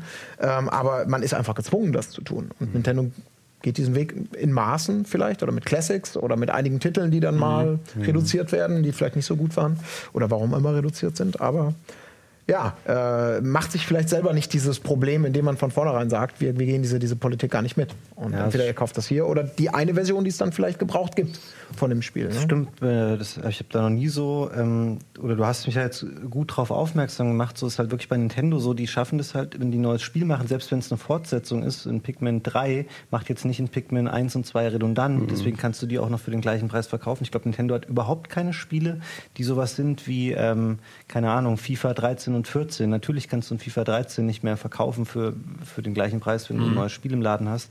Und ich glaube, bei Nintendo findet man irgendwas, wo man sagen kann, ein neuer Release macht irgendein altes Spiel Sie, weniger ja, wert. Dadurch, dass sie in den letzten Generationen bei, bei einigen Serien quasi ähm, das Punkt, Punkt, Punkt der Generation dann geschaffen haben. Ne? Du mhm. hast ein Mario Kart auf der Wii U, das ist das, was du dir holen musst und du brauchst kein anderes. Du hast das Mario Kart auf der Wii, du hast das Smash Brothers für die Wii U, du hast das oder das oder das. Also ähm, die Titel, bei denen es mehrere Ausgaben gibt, wenn es sowas wie ein Zelda oder ein Mario ist, die haben ähm, so viel Unterschied untereinander, dass die für sich dann selber stehen können. Ja, das nicht sagen, wenn ich hier jetzt Twilight Princess mir geholt habe, da brauche ich keinen Wind Waker spielen, weil es komplett mhm. andere Spielerlebnisse dann sind. Ähm, Nintendo ist da wirklich ganz gut drin. Ja. Das Einzige wären halt wirklich, also ich glaube, es gibt schon Leute, die sagen, sie verkaufen ihr Wind Waker für den Gamecube, wenn sie hast du das nicht sogar ich, auch gemacht? Das habe ich gemacht, klar, aber das ist ja, ich habe es für den Gamecube verkauft, weil ich die Wii U-Version mir geholt genau, habe. Genau, das wollte ich gerade sagen. Oder? Nee, nicht wirklich. Also ich versuche möglichst eine Version von einem Spiel mhm. zu behalten und dann gucken, auf welcher Plattform es ist. Aber äh, das, die Zeiten, in denen ich mir fünfmal Metal Gear Solid 1 gekauft habe, sind vorbei. Mhm. Aber das ist ja auch ein relativ neues Ding eigentlich noch, dass Nintendo diese vielen HD-Remaster-Geschichten macht. Ja, das sind ja Lückenfüller, ne? Ja. Die HD-Remaster-Dinger sind Lückenfüller, weil sie dann bis dahin nicht die großen fertigen Spiele da haben. Macht Sony ja auch so, ne? Ja. wir müssen noch mal kurz Werbung machen, ganz kurz Pause. Wir sind gleich noch mal da und dann reden wir noch ein bisschen weiter über NX, das, was Nintendo vielleicht können wird und ja,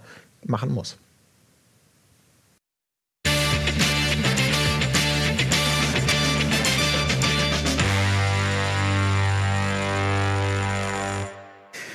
Press Select geht in die letzte Runde mit unserem großen Nintendo Special zum Stand der Dinge und zu dem, was werden könnte. Ähm, wir haben gerade ein bisschen gesprochen über Gebrauchtmarkt und die Preisstabilität von Nintendo-Spielen und warum das legitim ist und anscheinend ja auch funktioniert. Und im, im Thema NX haben wir uns ja, glaube ich, alle so ein bisschen einge, eingenordet in die Richtung, dass wir wieder dass wir Gameplay schon in den Vordergrund stellen. Also einfach eine Spielbarkeit, ein tolles Erlebnis, Faszination, Motivation am Joypad. Ähm, und das vielleicht auch, und das wäre jetzt die Frage, die ich geben möchte, vor eine Inszenierung stellen. Im Hintergedanken habe ich jetzt äh, Nintendo und die Wii zum Beispiel, wo man ja eben sagen konnte, hey, das Spiel macht ja immer noch Spaß, es muss nicht HD-Optik mhm. haben. Oder ein, ein Mario Klempner sieht auch in HD ausreichend gut aus auf der Wii U. Man muss es vielleicht nicht fotorealistisch haben. Also all diese Argumente, mit denen Nintendo in der Vergangenheit immer mhm. geschafft hat, vielleicht gewisse Inszenierungskosten niedriger zu halten. Deswegen vielleicht auch sagt, auch die Hardware muss gar nicht so mega mächtig sein, weil wir gehen gar nicht in diesen Kampf, den nächsten Call of Duty Realismus-Krieg äh, zu gewinnen gegen Battlefield. Ja, zumindest. Das, es ist schon schade, wenn du auf einen gewissen Grad an ähm, aktuellen Qualitätsstandards verzichten müsstest. Ich hätte schon Bock, ein Metroid zu sehen, was äh, nach, äh, mit, mit äh, Uncharted konkurrieren könnte, was rein das Visuelle angeht. Nintendo hat es zumindest in den letzten Generationen aber ganz gut geschafft, äh, mit ihren technischen Mitteln stilmäßig da einiges zu machen. Mhm. Also so ein Wind Waker äh, auf dem GameCube äh, hat, äh, ob der Simpelheit, wie die Grafik aufgebaut hat, es hat sich wesentlich besser gehalten als viele andere Spiele aus der Generation, die gekommen sind und auch sowas wie Splatoon, ne, was, mhm. wo du sagen kannst, okay, da findest du bestimmt Spiele, die dann mehr polygonmäßig machen und jeder anstellen. Es ist so dieses, es kommt ganz gut zusammen dann alles. Ähm, das würde bei einem NX, was vielleicht nicht ganz so hoch motorisiert ist, dann auch weiterhin funktionieren. Äh, du musst natürlich dann aber auch eben schauen, ähm, was ist dann wirklich der visuelle Konkurrenzbereich, weil gerade weil so viel auf dem PC aufgekommen ist, wo so viele Leute auch einfach mal stilistisch coole Sachen machen, auch im Indie-Bereich. Äh, wenn du sagen willst, die aktuellen Nintendo-Spiele sind ungefähr auf dem Niveau von Indie-Hit Nummer 17, der für 5 Euro bei Steam zu kaufen wäre, dann wird es vielleicht ein bisschen anders aussehen. Ähm, sie können die Nummer bestimmt noch ein bisschen weiter reiten, aber ich weiß nicht, ob es dann die Formel für die Ewigkeit ist. Mhm. Das ist ja aber auch so ein eigener Kosmos tatsächlich. Ähm, insofern, äh, der Kosmos hängt nicht so sehr von der Hardware ab. Äh, die Wii äh, war natürlich am Ende so ein bisschen schäbig, aber jetzt, wo es ein HD ist, glaube ich, äh, dass, dass ein, ein, ein, ein Mario Kart jetzt nicht so sehr von der Technik abhängt wie jetzt ein, ein anderes Spiel. Metroid wäre natürlich ziemlich schwierig. Ich glaube es auch. Ich sehe manchmal, es gibt ja, ähm, Fans machen manchmal irgendwie in der aktuellen Unreal Engine, ja. bauen die so ein Level aus Donkey Kong 64 oder irgendein Ocarina of Time, immer so lange, bis Nintendo kommt und die Projekte dann mhm. äh, dicht machen lässt. Ähm, Denke ich immer so, ja, ist cool, aber ich finde auch, also das, davon hängt der Spaß für mich gar nicht ab. Also ich könnte immer noch, wenn die Wii HD gewesen wäre, von mir aus können die Spiele noch zehn Jahre lang so aussehen wie Super mhm. Mario Galaxy. Ich finde das mhm. immer noch total schön und das ist jetzt auch mittlerweile echt schon alt. Ich glaube, der erste Teil kam 2007 raus und es sieht trotzdem so gut und so rund einfach aus. Ich glaube, das ist mehr so das Gesamtpaket, was dann da irgendwie entscheidend ist oder die, die Ästhetik, die da dahinter steckt und nicht so sehr, wie viele Polygone da jetzt gerade Ja, die können, sind. die können mit in Anführungsstrichen Minimalismus sehr gut arbeiten, eben auch sowas wie dann das äh, Super Mario 3D World, was eigentlich eh, wo du sagen würdest, das ist ein aufgeplustertes äh, 3DL-Spiel, eigentlich nicht so viel mehr hat, trotzdem aber sowas, es kommt zusammen, das mhm. Visuelle. Mhm. Ne? Weil da hast du die Animation, da hast du die Spielgeschwindigkeit, vor allem, weil die auch sehr viel auf 60 Frames gehen. Mhm finde ich ziemlich wichtig, was so die, die mhm. Flüssigkeit angeht, mit Ausnahme jetzt den, von den Zeldas und so weiter, weil da ist natürlich nochmal ein bisschen grafische Fidelity oder sowas drin. Ähm, da können sie noch einigermaßen lang dran bleiben. Mal gucken eben, dass es irgendwann nicht sich totläuft. Aber da haben wir natürlich auch gleichzeitig eng umrissen. Das, sehen wir das sind jetzt die Vorteile, die wir daran sehen. Also Nintendo hat ja vielleicht den Vorteil, dass sie entweder Lizenzen haben oder eigene Spieleserien, die aus einem aus einer Zeit kommen, in der sowieso abstrakt dargestellt wurde, äh, die Comic-Wurzeln, sage ich jetzt mal ganz ganz pauschal eher haben. Also sagen wir mal, wo man eben mit die Stilistik äh, mit verhältnismäßig einfachen technischen Mitteln schön darstellen kann. Mhm. Aber das limitiert sie natürlich auch und es gibt ja auch viele Skeptiker, die da eben ansetzen, was die Genres, was die Spielerlebnisse angeht. Soll heißen, realistische Rennspiele fordern dann vielleicht eher eine, eine höhere Technik. Ein Uncharted um es zu nennen, braucht dann eben auch mehr Leistungsfähigkeit. Wenn man sagt, es ist ein abstraktes Uncharted, das ist eine neue Knuddelfigur, die da rumspringt, dann kann man das Ganze vielleicht wieder comichaft äh, ein bisschen kaschieren. Aber ist äh, das dann nicht vielleicht dann auch doch irgendwann endlich, das Ganze? Weil man sagt, dieser Stilismus lässt sich nicht ewig lang ausreizen. Irgendwann sind alle Gameplay-Prinzipien, sagen ja jetzt schon viele Leute, auch ein Zelda wird irgendwann langsam, langweilig. Es muss irgendwie irgendwie das nächste große Ding kommen und zählt dazu vielleicht dann auch das Erweitern der Genres des eigenen Fuhrparks an Angeboten? Oder mhm. eben durch Dritthersteller, die dann sagen, jo, Nintendo macht ja nicht so, nicht so viel wirklich neue Franchise in den letzten mhm. 20 Jahren oder sowas. Also, dass Splatoon überhaupt mal quasi eine neue Marke geschaffen mhm. hat, die Nintendo eigen und frisch und neu mit neuen Figuren ist. Wobei sie da auch aber darauf verzichtet haben, konkrete Charaktere zu schaffen, denn es ist Squid Boy und Squid Girl. Also mhm. nicht, das reicht nicht ganz in den Pantheon der Marius und der Links, der irgendwie mit rein. Ähm, dadurch können sie sich äh, in ihrem eigenen Mikrokosmos dann so weiter bewegen. Wenn das für die noch weiterhin so funktioniert, dass sie ähm, quasi die Spiele wie, wie, wie bei Pokémon es zum Beispiel ist. Ne?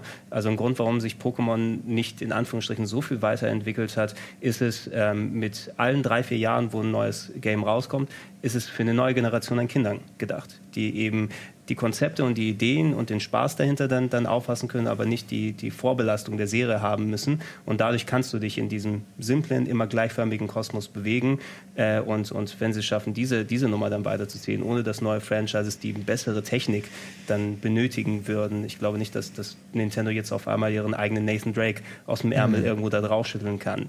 Ähm, wir können von Glück reden, wenn in der nächsten Generation vielleicht mal zwei neue Franchises dazukommen. Ja, aber wenn das aber nicht Dritthersteller machen. Also wenn nicht langsam jemand sagt, jawohl, ich will auch was bieten auf der Konsole, weil ich ihr vertraue, meinetwegen, mhm. weil sie so toll ist oder weil ich es umsetzen kann, dann werden wir doch wahrscheinlich wieder an den Punkt kommen, wo Nintendo alleine es nicht stemmen kann, egal wie toll das Ding ist. Wenn da einmal im Quartal ein tolles Nintendo-Spiel kommt und das gleichzeitig dann auch nur um es verkürzt zu formulieren, Kinder anspricht, neue Generation oder Alteingesessene wie uns, die sagen, oh ja, äh, ich, ich lasse mich darauf ein, weil ich weiß, was für ein tolles Erlebnis mich äh, erwartet. Aber, Aber, alle, die dazwischen sind und sagen, oh, ich möchte gerne eine Alternative für Call of Duty, für Uncharted, für GTA, die werden schon wieder von vornherein nicht abgeholt, weil Nintendo die nicht bedient und Third-Party-Leute es auch nicht machen. Aber vielleicht haben sie sich damit insgeheim auch schon arrangiert und denken, okay, wir werden da aus diesem Ding nicht mehr rauskommen. Und deswegen gibt es halt so Sachen wie Amiibos und Amiibo-Karten und DLC-Pakete und Sachen, die primär digital verkauft werden. Äh, Schuhe von Vans jetzt gerade. Ja, yes, ähm, die habe ich auch mhm. gesehen. Ich meine, es gibt, die stellen sich halt einfach viel breiter auf. Und ich bin echt auch gespannt, wie zum Beispiel diese angesprochenen Mobile-Spiele, das Fire Emblem und Animal Crossing, ähm, das, ich glaube, da erhoffen die sich einfach, dass sie sich viel breiter aufstellen und nicht mehr darauf so angewiesen sind. Und dann können sie im Zweifelsfall auch damit leben, wenn sie halt wieder nur ihre eigenen Spiele auf einer neuen Hardware dann haben, weil das einfach rundherum ein ganz neues, ein ganz neuer Kosmos gerade entsteht an Nintendo-Produkten, die es vorher einfach so nicht gab. Mhm. Aber dann könnten sie sich doch auch im nächsten Schritt wirklich direkt öffnen und sagen, okay, wenn wir jetzt schon sagen, wir wollen ein Massenphänomen werden, wir wollen Freizeitparks haben, also äh, dieses Branding, dieses Gefühl weit über eigene Spiele hinausgehen, mhm. was sie gerade tun und auch erfolgreicher in vielen Bereichen, Stichwort Amiibo, ähm, äh, dass man da nicht gleich sagen kann, dann brauchen wir auch gar keine eigene Hardware mehr, weil dann können wir ja wirklich sagen, dann, dann öffnet es mit der Nintendo-Qualität soweit möglich und gibt es allen Leuten, die sind aber, glaube ich, noch nicht. Also je, jetzt im Moment sind sie, glaube ich, noch nicht auf, am Punkt, wo sie auf eine eigene Hardware verzichten könnten. Mhm. mhm. Vielleicht ist es ja etwas jetzt, jetzt in die Prozesse, die gestartet werden, jetzt wo wir die Öffnung mit den Mitomos und den ganzen Handy-Apps und so weiter da haben, dass die eben wirklich aus ihrer Blase mal ein bisschen da herausgehen, dass ähm, ohne da ein, ein, eine Abwanderung der alten Fans und äh, die äh, dementsprechende schlechte Publicity dann in Kauf zu nehmen, das machst du langsam über ein, zwei Generationen, wo dann du immer noch Hardware herausbringst, aber weiter dich dann ausfächerst und diese Sachen dabei weitermachst, bis du irgendwann mal drauf verzichten kannst. Wenn das der Gameplan von Nintendo ist, äh, müssen sie es wirklich dann sanft angehen. Äh, du kannst nicht von Knall auf Fall dann sagen, ab jetzt keine Konsole mehr. Ähm, alte Nintendo-Fans, ja, jetzt müsst ihr eine PS4 kaufen oder einen PC oder irgendwie sonst was machen. Oder mhm. wir bringen alle unsere Sachen nur noch auf Handys raus. Ja, ähm, das nächste, vielleicht ist das NX wirklich. Ja, ist das Android-Phone von Nintendo Ja? Also mhm. da hast du dein Handy, aber es kann alles, äh, aber nur auf dem kannst du die Nintendo-Sachen laufen lassen. Also das, das sind alles Ideen und Konzepte, wo du vielleicht hier jetzt gerade die, die Ansätze anfangen und keine Ahnung, wie die Politik dann aussieht, ob da es jetzt eine Kurskorrektur nach, ähm, den Tod, nach dem Tod von Iwata gegeben hat, weil das, was wir jetzt mit den X sehen, ist ja noch was, was er dann mit dann auf die, auf die Beine gestellt hat und der musste sich ja auch ordentlich was anhören, dass ähm, Wii U und 3DS zum Anfang nicht so gut funktioniert haben wie die Generationen vorher. Ähm, kann sein, dass jetzt wirklich noch das, das Schiff für die nächsten 20 Jahre dann, dann hingepackt wird, aber das werden wir auch erst viel, viel später sehen, wo das hingeht. Kann ich mal kurz fragen, weil du hast eben schon mal kurz Mitomo auch genannt. Ähm, kennt ihr irgendjemanden, also irgendjemanden in eurem privaten Umfeld, der die App noch nutzt? Nee. Also es war ein Riesenspaß für eine halbe Stunde. ja. Ähm, ja. So.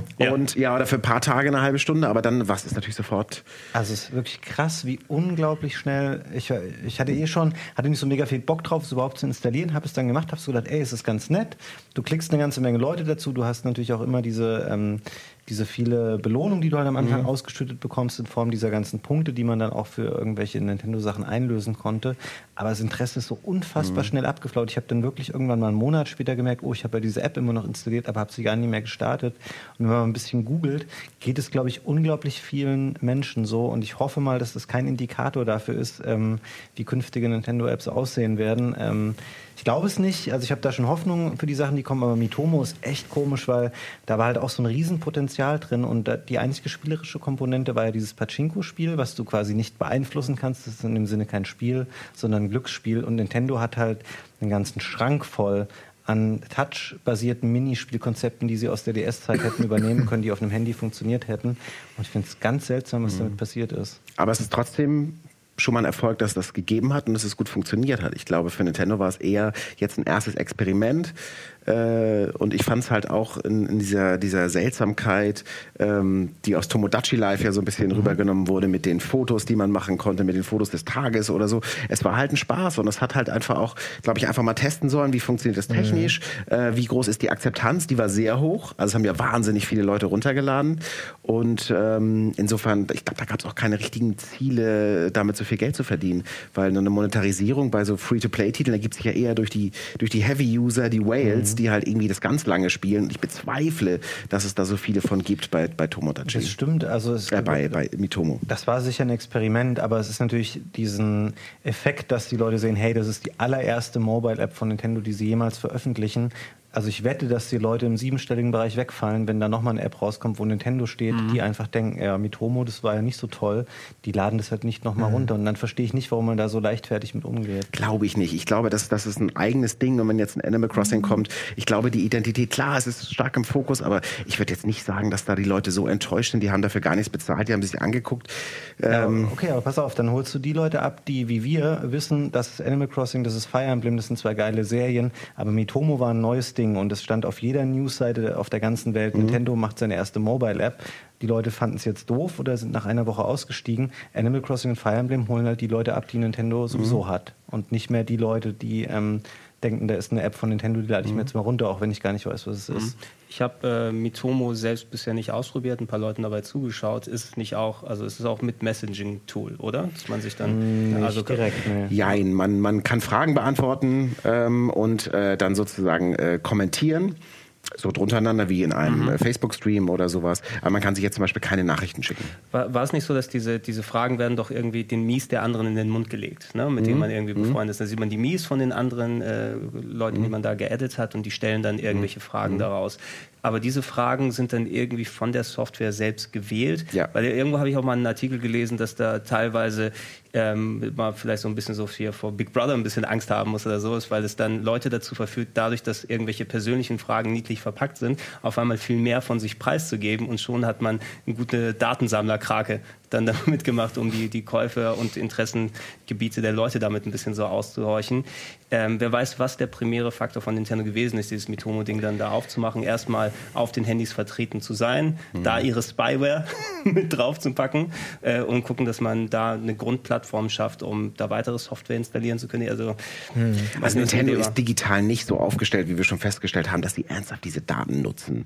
So, aber ich fand trotzdem dieses Phänomen, dass Leute da ganz intime Sachen erzählen, erzählen, wenn da Fragen kommen, wovor hast du Angst oder so. Ich weiß gar nicht, ob es die gibt oder. Aber jetzt, äh, da, da, ich habe auch Sachen geschrieben, die würde ich jetzt auf Facebook äh, nicht als Status posten. Mhm. So durch die, aber durch die Verniedlichung und durch diesen geschlossenen Kosmos und dass es alles so Spaß macht, äh, gibt es da sicherlich einiges Interessantes, was da so rumkommt.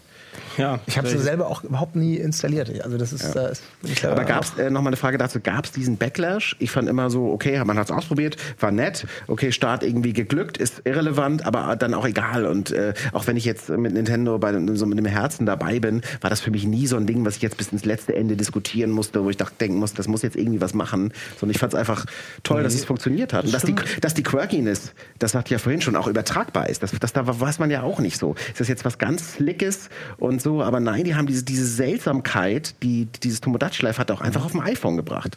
Aber ich hätte mich halt, also ich hätte mich einfach gefreut, wenn es eine Halbwertszeit gehabt hätte, die vielleicht Klar. ein paar Monate gewesen wäre, bis sie sagen können, okay, das war jetzt Mitomo, hier ist unsere neue App, aber jetzt entsteht ja gerade wieder so eine Lücke, was ja generell ein Problem ist. Nintendo, wenn du gerade Nintendo Sachen spielen willst, es gibt nichts. Also es gibt kein Wii U-Spiel, es gibt kein Handyspiel und auf dem 3DS, okay, da kommt halt nochmal sowas raus wie ein neues Kirby gerade, aber was spielst du denn, wenn du jetzt nur Nintendo gerade spielen willst? Und auch da hätte man das Mitomo vielleicht noch ein bisschen strecken und um Gameplay-Komponenten erweitern können. Ähm, weil jetzt ist es halt gerade wieder tot, bis, einfach bis, so. Bis zum kommenden März wird es echt, also Zelda ist ja das einzige Ding, was sie wirklich groß zeigen, jetzt auf der E3. Die Paper ansteht. Mario kommt noch.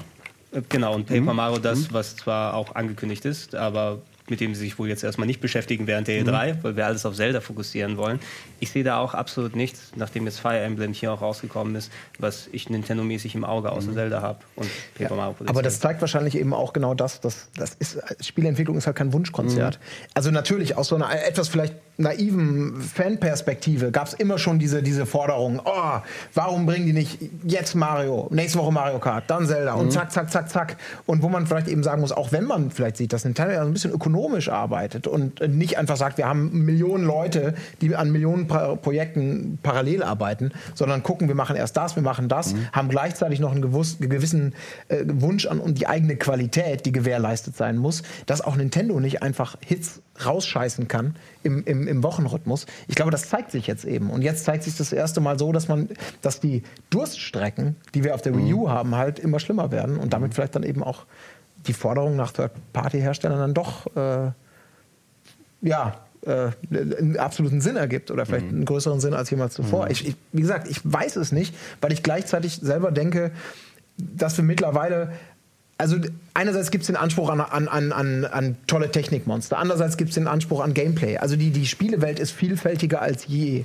ähm, als sie jemals war. Es gibt eben auf jedem System kleine Games, große Games, Games, die man immer und überall spielen kann, die man sich zu Hause an den Fernseher. Also brauchen wir nicht weiter reden. Es ist gigantisch. Und wenn man dann eben sagt, dass vielleicht jeder auch nur ein gewisses Maß an Zeit hat und an Geld sowieso, dass man dann sagt, wenn wir jetzt ein starkes Ding haben, und dann spielen die Leute halt drei Wochen ein Nintendo-Spiel und dann spielen sie vier Wochen was anderes, weil wir können gar nicht mit diesem Überangebot konkurrieren, was es zu Super Nintendo-Zeiten noch nicht gab. Dann ist das vielleicht auch gar nicht mehr so schlimm. Ich weiß es nicht. Also das ist alles ganz viel Orakelei und subjektive Einschätzung. Worüber wir ja noch überhaupt nicht gesprochen haben, ist der Handheld-Bereich tatsächlich. Weil das äh, verleitet ja viele Leute auch zu dieser Aussage, dass Nintendo am Abgrund steht, wie du es reißerisch zum Anfang formuliert hast, ähm, dass sie ja nicht nur bei den Heimkonsolen angegriffen werden, sondern seit dem Gameboy halt auch immer dieses doppelte Businessmodell haben und dass die Zeit vielleicht von so eigenen Handheld-Konsolen eventuell vorbei ist. Glaubt ihr, da kommt noch mal was nach dem 3DS? So, wenn, wenn das NX sich nicht als integrierte Handheld-Lösung herausstellt, also äh, dann sehe ich das eher nicht so. Ich glaube nicht, dass Nintendo es sich heutzutage noch mal leisten kann, ein separates als eigenes Gerät stattfinden, also ein eigenes Handheld da zu machen, was auch nur wirklich insulär so funktioniert, wie der 3DS und der DS in den letzten Generationen gewesen ist. Wenn das NX eine Möglichkeit hat, dass man es auch unterwegs irgendwo mitnehmen kann und das Feature eines Gerätes ist, was mehr kann als das, dann sehe ich da durchaus die Möglichkeit, aber nicht mehr klassisch, das ist das Handheld und das ist die Heimkonsole und weil ansonsten kann es gleich sein lassen, wenn du mit Mitomo und alles angefangen hast. Was eigentlich echt schade ist, weil ähm, ich verstehe schon, dass klassische Handhelds ist einfach das Interesse daran immer weiter abflaut. Aber ich liebe Handhelds und Ich auch.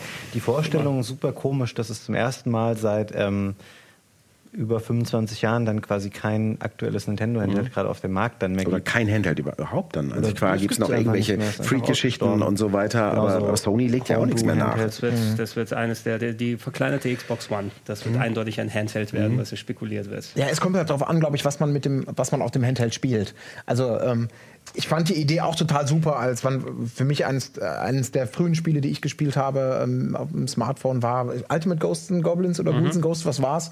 Äh, auf dem iPhone irgendwie und man dachte, oh, das sieht technisch toll aus, aber es krankte für mich extrem daran, dass du natürlich keine wirklich gute Eingabemöglichkeit hast. Das gab es sondern mit echt auf dem iPhone, echt ja, ja. Ultimate, von Ehrlich? der PSP rüber. Ja, nicht, war auf der PSP schon unspielbar schwer. Ja. Na, es, ich, ich, weiß nicht, ob es Ultimate war, aber es gab eine, eine technisch zumindest sehr ordentlich und auch sauber programmierte Version ähm, fürs, fürs, fürs iPhone. Mhm. Und da hast du halt das Problem, wenn du natürlich so ein virtuelles Steuerkreuz auf dem, auf dem Touchscreen hast und virtuelle Buttons, dass du einfach überhaupt nicht diese Haptik hast, die dir, die dir ein gutes Handheld gibt mit Steuerkreuz, mit Buttons, mit allem Pipapo. Und wenn du dann ein gutes Spiel hast, was genau mhm. darauf abzielt, genaue, präzise Eingaben zu machen, zeitsensitiv und äh, alles, was dazukommt, alles, was wir, was wir mögen, dann ist das natürlich, für mich war das ein ganz klarer Grund zu sagen, nee, ich brauche ein Handheld.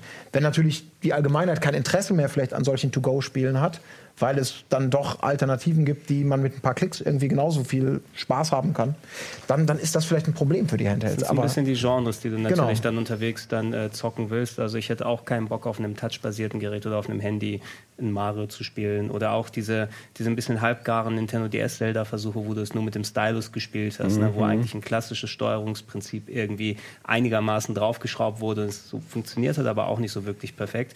Das würde ich mir auch nicht ganz geben wollen. Meine Handheld-Verhältnisse ähm, haben sich aber ein bisschen gewandelt, gerade auch durch den 3DS in den letzten Jahren, da ich mehr Rollenspiel und Adventure-Gamer zum Beispiel, also sowas wie Visual Novels oder Grafik-Adventures sind ja perfekt geeignet für dann Touch-Interfaces, ob ich jetzt äh, den Virtuous Last Reward auf dem 3DS oder auf einem iPhone spiele, gehuppt äh, wie gesprungen, auch sowas wie Fire Emblem oder irgendwelche Etrian Odyssey 3D-Rollenspiele, dann kannst du eben dein Click-Interface drunter machen, das kann ich dann auch drauf spielen. Solange ich diese Art von Erlebnissen da noch mitnehmen kann, auf dem Handy das machen kann, dann werde ich, glaube ich, klassische Handhelds nicht mehr ganz so dann äh, vermissen. Ähm, Jump'n'Runs habe ich wirklich nicht so viele gespielt dann mhm. unterwegs mehr. Also ich, ich wäre nicht dem ganz so abgeneigt persönlich. Ich meine, Monster Hunter ist ja ein super Beispiel ne? für, für, für, aber für einen Cash Cow in Japan zumindest, aber da schon es, davon lebt. Es ist ja aber auch nur auf dem Handheld, weil du eben keine anderen Plattformen hast, die Nintendo, wo sie das Geld zuschießen können, wo sie es drauf machen können. Monster Hunter ist ja gerade die Serie, die wirklich gelitten hat darunter, dass sie gerade so erfolgreich auf Plattformen gewor geworden ist, dass es dem Spiel nicht wirklich zuträglich war. Jahrelang auf PSP, dann der große Teil auf der Nintendo Wii und jetzt auf dem 3DS. Ja, wie würden sich die Leute die Finger danach lecken auf dem PS4? Ein geiles Monster Hunter zu sehen. Ja, gut, aber das, das erste Monster Hunter ist ja nur auch auf der PlayStation 2 gestartet und nicht wirklich erfolgreich gewesen. Ne? Genau, also aber die PSP hat es erfolgreich eben gemacht. Absolut, aber das scheint, es ist ja ein Argument für den Mobile-Faktor. Also es lag ja nicht an der Hardware-Verbreitung der PlayStation 2, dass Monster Hunter stationär keine Chance hatte. Nee, also ich, ich habe schon recht. das Gefühl, das ist genau dieser soziale Austausch, das Miteinander, das, was da ja, äh, ohne jetzt Monster Hunter Experte zu sein, aber was ja ein immer größerer Faktor dabei wurde. Ähm, und ein Beispiel für mich einfach nur ist für ein komplexes Spielsystem, was, glaube ich, profitiert von Eingabemöglichkeiten, die über Touchscreen hinausgehen und gleichzeitig noch sehr, sehr erfolgreich ist. Ist vielleicht auch ein bisschen so das, das einsame Beispiel dafür. Mhm. Aber das ist ja auch, ich kann die Frage nicht beantworten. Also nach der Notwendigkeit eines Handhelds. Ich möchte auch es nicht missen, muss ich sagen. Wobei man es schon, wenn man ehrlich ist, benutzt man es halt relativ selten. Ne? Also wenn man fährt halt mal irgendwie länger Zug oder so, aber zum Beispiel, wenn man jetzt, also ich wohne relativ nah an der Redaktion und man verbringt einfach viel Zeit auf der Arbeit oder dann die Wege, die man hat, sind die von der zur Arbeit hin und wieder nach Hause und ich fahre mit dem Fahrrad immer oder es würde sich auch nicht lohnen, mhm. bei fünf Minuten Busfahrt das auszupacken. Ich finde diese Idee immer schön und ich verbinde damit halt ganz viele Kindheitserinnerungen irgendwie, als ich den ersten Gameboy hatte oder im Bett abends zu liegen und nochmal irgendwie vorm Einschlafen was zu daddeln aber es ist natürlich auch viel nostalgischer Faktor. Wahrscheinlich würde es mein Leben jetzt nicht maßgeblich verändern, wenn es keine Handhelds mehr gäbe. Spiel, ja, spielt denn jemand von euch wirklich konkret äh, regelmäßig Handheld noch? Oder also bei mir geht es meist so, dass ich, wenn ich irgendwo mal eine Reise habe, einen Flug oder mit, mhm. mit, dem Zug unterwegs bin, dass ich dann auch, oh, ich nehme die Vita mit und den 3DS voll aufgeladen, Spiele mhm. draufgepackt. Meist, meist erwische ich mich dabei, dass die Ladung auch voll bleibt und ich währenddessen irgendeinen ja. Artikel auf dem äh, iPhone gelesen habe oder so. Es liegt aber auch an den Spielen. Also ich nutze es nicht so viel und finde beim, beim 3DS ist jetzt einfach vieles gesagt auch tatsächlich. Ja. Man hat die viele Serien da jetzt schon gesehen und ähm, mich reizt das gerade nicht so sehr. Mhm. Ja, ich, ich kaufe mir wirklich noch, es ist wirklich der allerdümmste Schwachsinn, aber ich kaufe mir diese ganzen Super Nintendo-Spiele, die sie jetzt gerade für den New 3DS nochmal ja. veröffentlichen. Zum achten Mal gekauft. Ich besitze die halt original, ich besitze sie wahrscheinlich auf der Wii, auf der Wii U, aber sie sind halt wirklich sehr schön emuliert und sie spielen super gut auf dem New 3DS. Ja. Und ich kaufe die halt nochmal für 8 Euro pro Stück, einfach damit ich sie irgendwann habe. Und ich ähm, bin da recht kritisch immer, was so Emulation beim Super Nintendo angeht. Ähm, das geht am PC ganz gut, aber so mobil bin ich da echt empfindlich, wenn es schlecht emuliert ist irgendwo. Und deswegen kaufe ich jetzt dieses Spiel halt gerade nochmal. Als einer von wahrscheinlich zehn Leuten in Deutschland, die das machen. Das Seal of Quality hat wieder mal. Aber, aber ihr Wirkung zehn gezeigt. Leute hält Nintendo noch am, am Laufen. Dafür kaufe Das ich keine Amiibos und so. Ähm, Das ist ja überhaupt, das verachte ich ja. Ähm, Die hat ja TÜVs alle schon gekauft, Das da sind stimmt. keine für dich mehr übrig. Na gut, ist ja auch in Ordnung. Kann es ist doch schön, wenn man sich aus dem großen Kuchen Nintendo in jeder Schicht oder in jedem, jeder Etage dieser Torte sein Stück raussuchen ja, kann vielleicht und vielleicht das Spaß hat. Geheimnis der Zukunft dann. Genau. Jemand anders kauft sich die Vans-Schuhe. Letzte Frage dazu natürlich. Äh, NX kaufen, nicht kaufen, Fabian? Ja, das kannst du ja jetzt. Also, wenn sie Ich so wird, weiß. wie ich sie mir vorstelle, ja. Wenn es ein Virtual Reality Device wird, dann nein. Dann würdest du pauschal sagen. Ich bin, das ist für mich einfach Quatsch, weil ich nicht glaube, dass es eine Nachhaltigkeit dann hat und nach einem Jahr irgendwie noch attraktive Sachen dafür kommen. Aber lassen wir uns mal überraschen, das kann man jetzt nicht sagen. Heiko? Wahrscheinlich kaufe ich sie so oder so irgendwann, egal was Ja. es wird. Aber du, Käufer der ersten Stunde? Ja, natürlich, weil die Nintendo-Inhalte eben nur da sind und um jetzt zum Anfang zurückzukommen, es halt nur da die richtig geilen Jump-Runs gibt. Ja, also ich kaufe es mir auch, Gregor. Ähm, wenn äh, es einen einigermaßen guten Vorsprung gegenüber dem Wii U Zelda auf dem X gibt, weil es ja alle Wahrscheinlichkeit ein Launch-Titel dann dafür wird, deshalb habe ich mir auf die Wii damals direkt zum Launch gekauft, dann ja, ansonsten vielleicht in zwei oder drei Jahren. So Ja. wie ich es mit der Wii U gemacht habe. Ja, dann wird es vielleicht auch ein bisschen billiger sein, wenn es die denn überhaupt noch gibt. Aber das werden wir natürlich erst erfahren, wenn es soweit ist. Ihr Lieben, ich bedanke mich. Colin? Ich kaufe sie? mir. Ja, ja, ich muss, ich kann nicht anders. Das, mein Fanboy-Herz schlägt noch hart genug, deswegen ich muss zugreifen. ja, also doch, wird gekauft. Wann dann ausgepackt und angeschlossen ist eine völlig andere Frage, aber gekauft wird Gekauft auf jeden Fall schon mal. Ja. Und dann nicht ausgepackt, bevor der Preis schon 100 Euro reduziert wurde. Dann. Ja, es gab, ich hatte schon Konsolen in der Vergangenheit, bei denen es ähnlich gelaufen ist. Ja, ähm, ich bedanke mich bei euch. Schön, dass ihr die Zeit gefunden habt, ein bisschen mit mir zu plaudern, ein bisschen zu spekulieren und einzuschätzen, was bei Nintendo abgeht und äh, wie die Zukunft aussehen könnte. Ich hoffe, ihr habt auch ein bisschen was dazu beizutragen. Könnt ihr natürlich gerne in die Comments immer gern gesehen, denn zum Thema Nintendo gibt es viele Meinungen und äh, viele Möglichkeiten, das Ganze gut oder weniger gut zu sehen. In diesem Sinne, Nicht vergessen, nächste Woche Oh. zweiter Teil Plauschangriff Wii U mit noch ein bisschen mehr Spekulatius und Theorien. Fantastisch. Also, auf keinen Fall verpassen. Vielen Dank fürs Einschalten. Bis zum nächsten Mal, wenn wir wieder Press Select für euch öffnen. Fast Tschüss. Akte Tschüss. 23.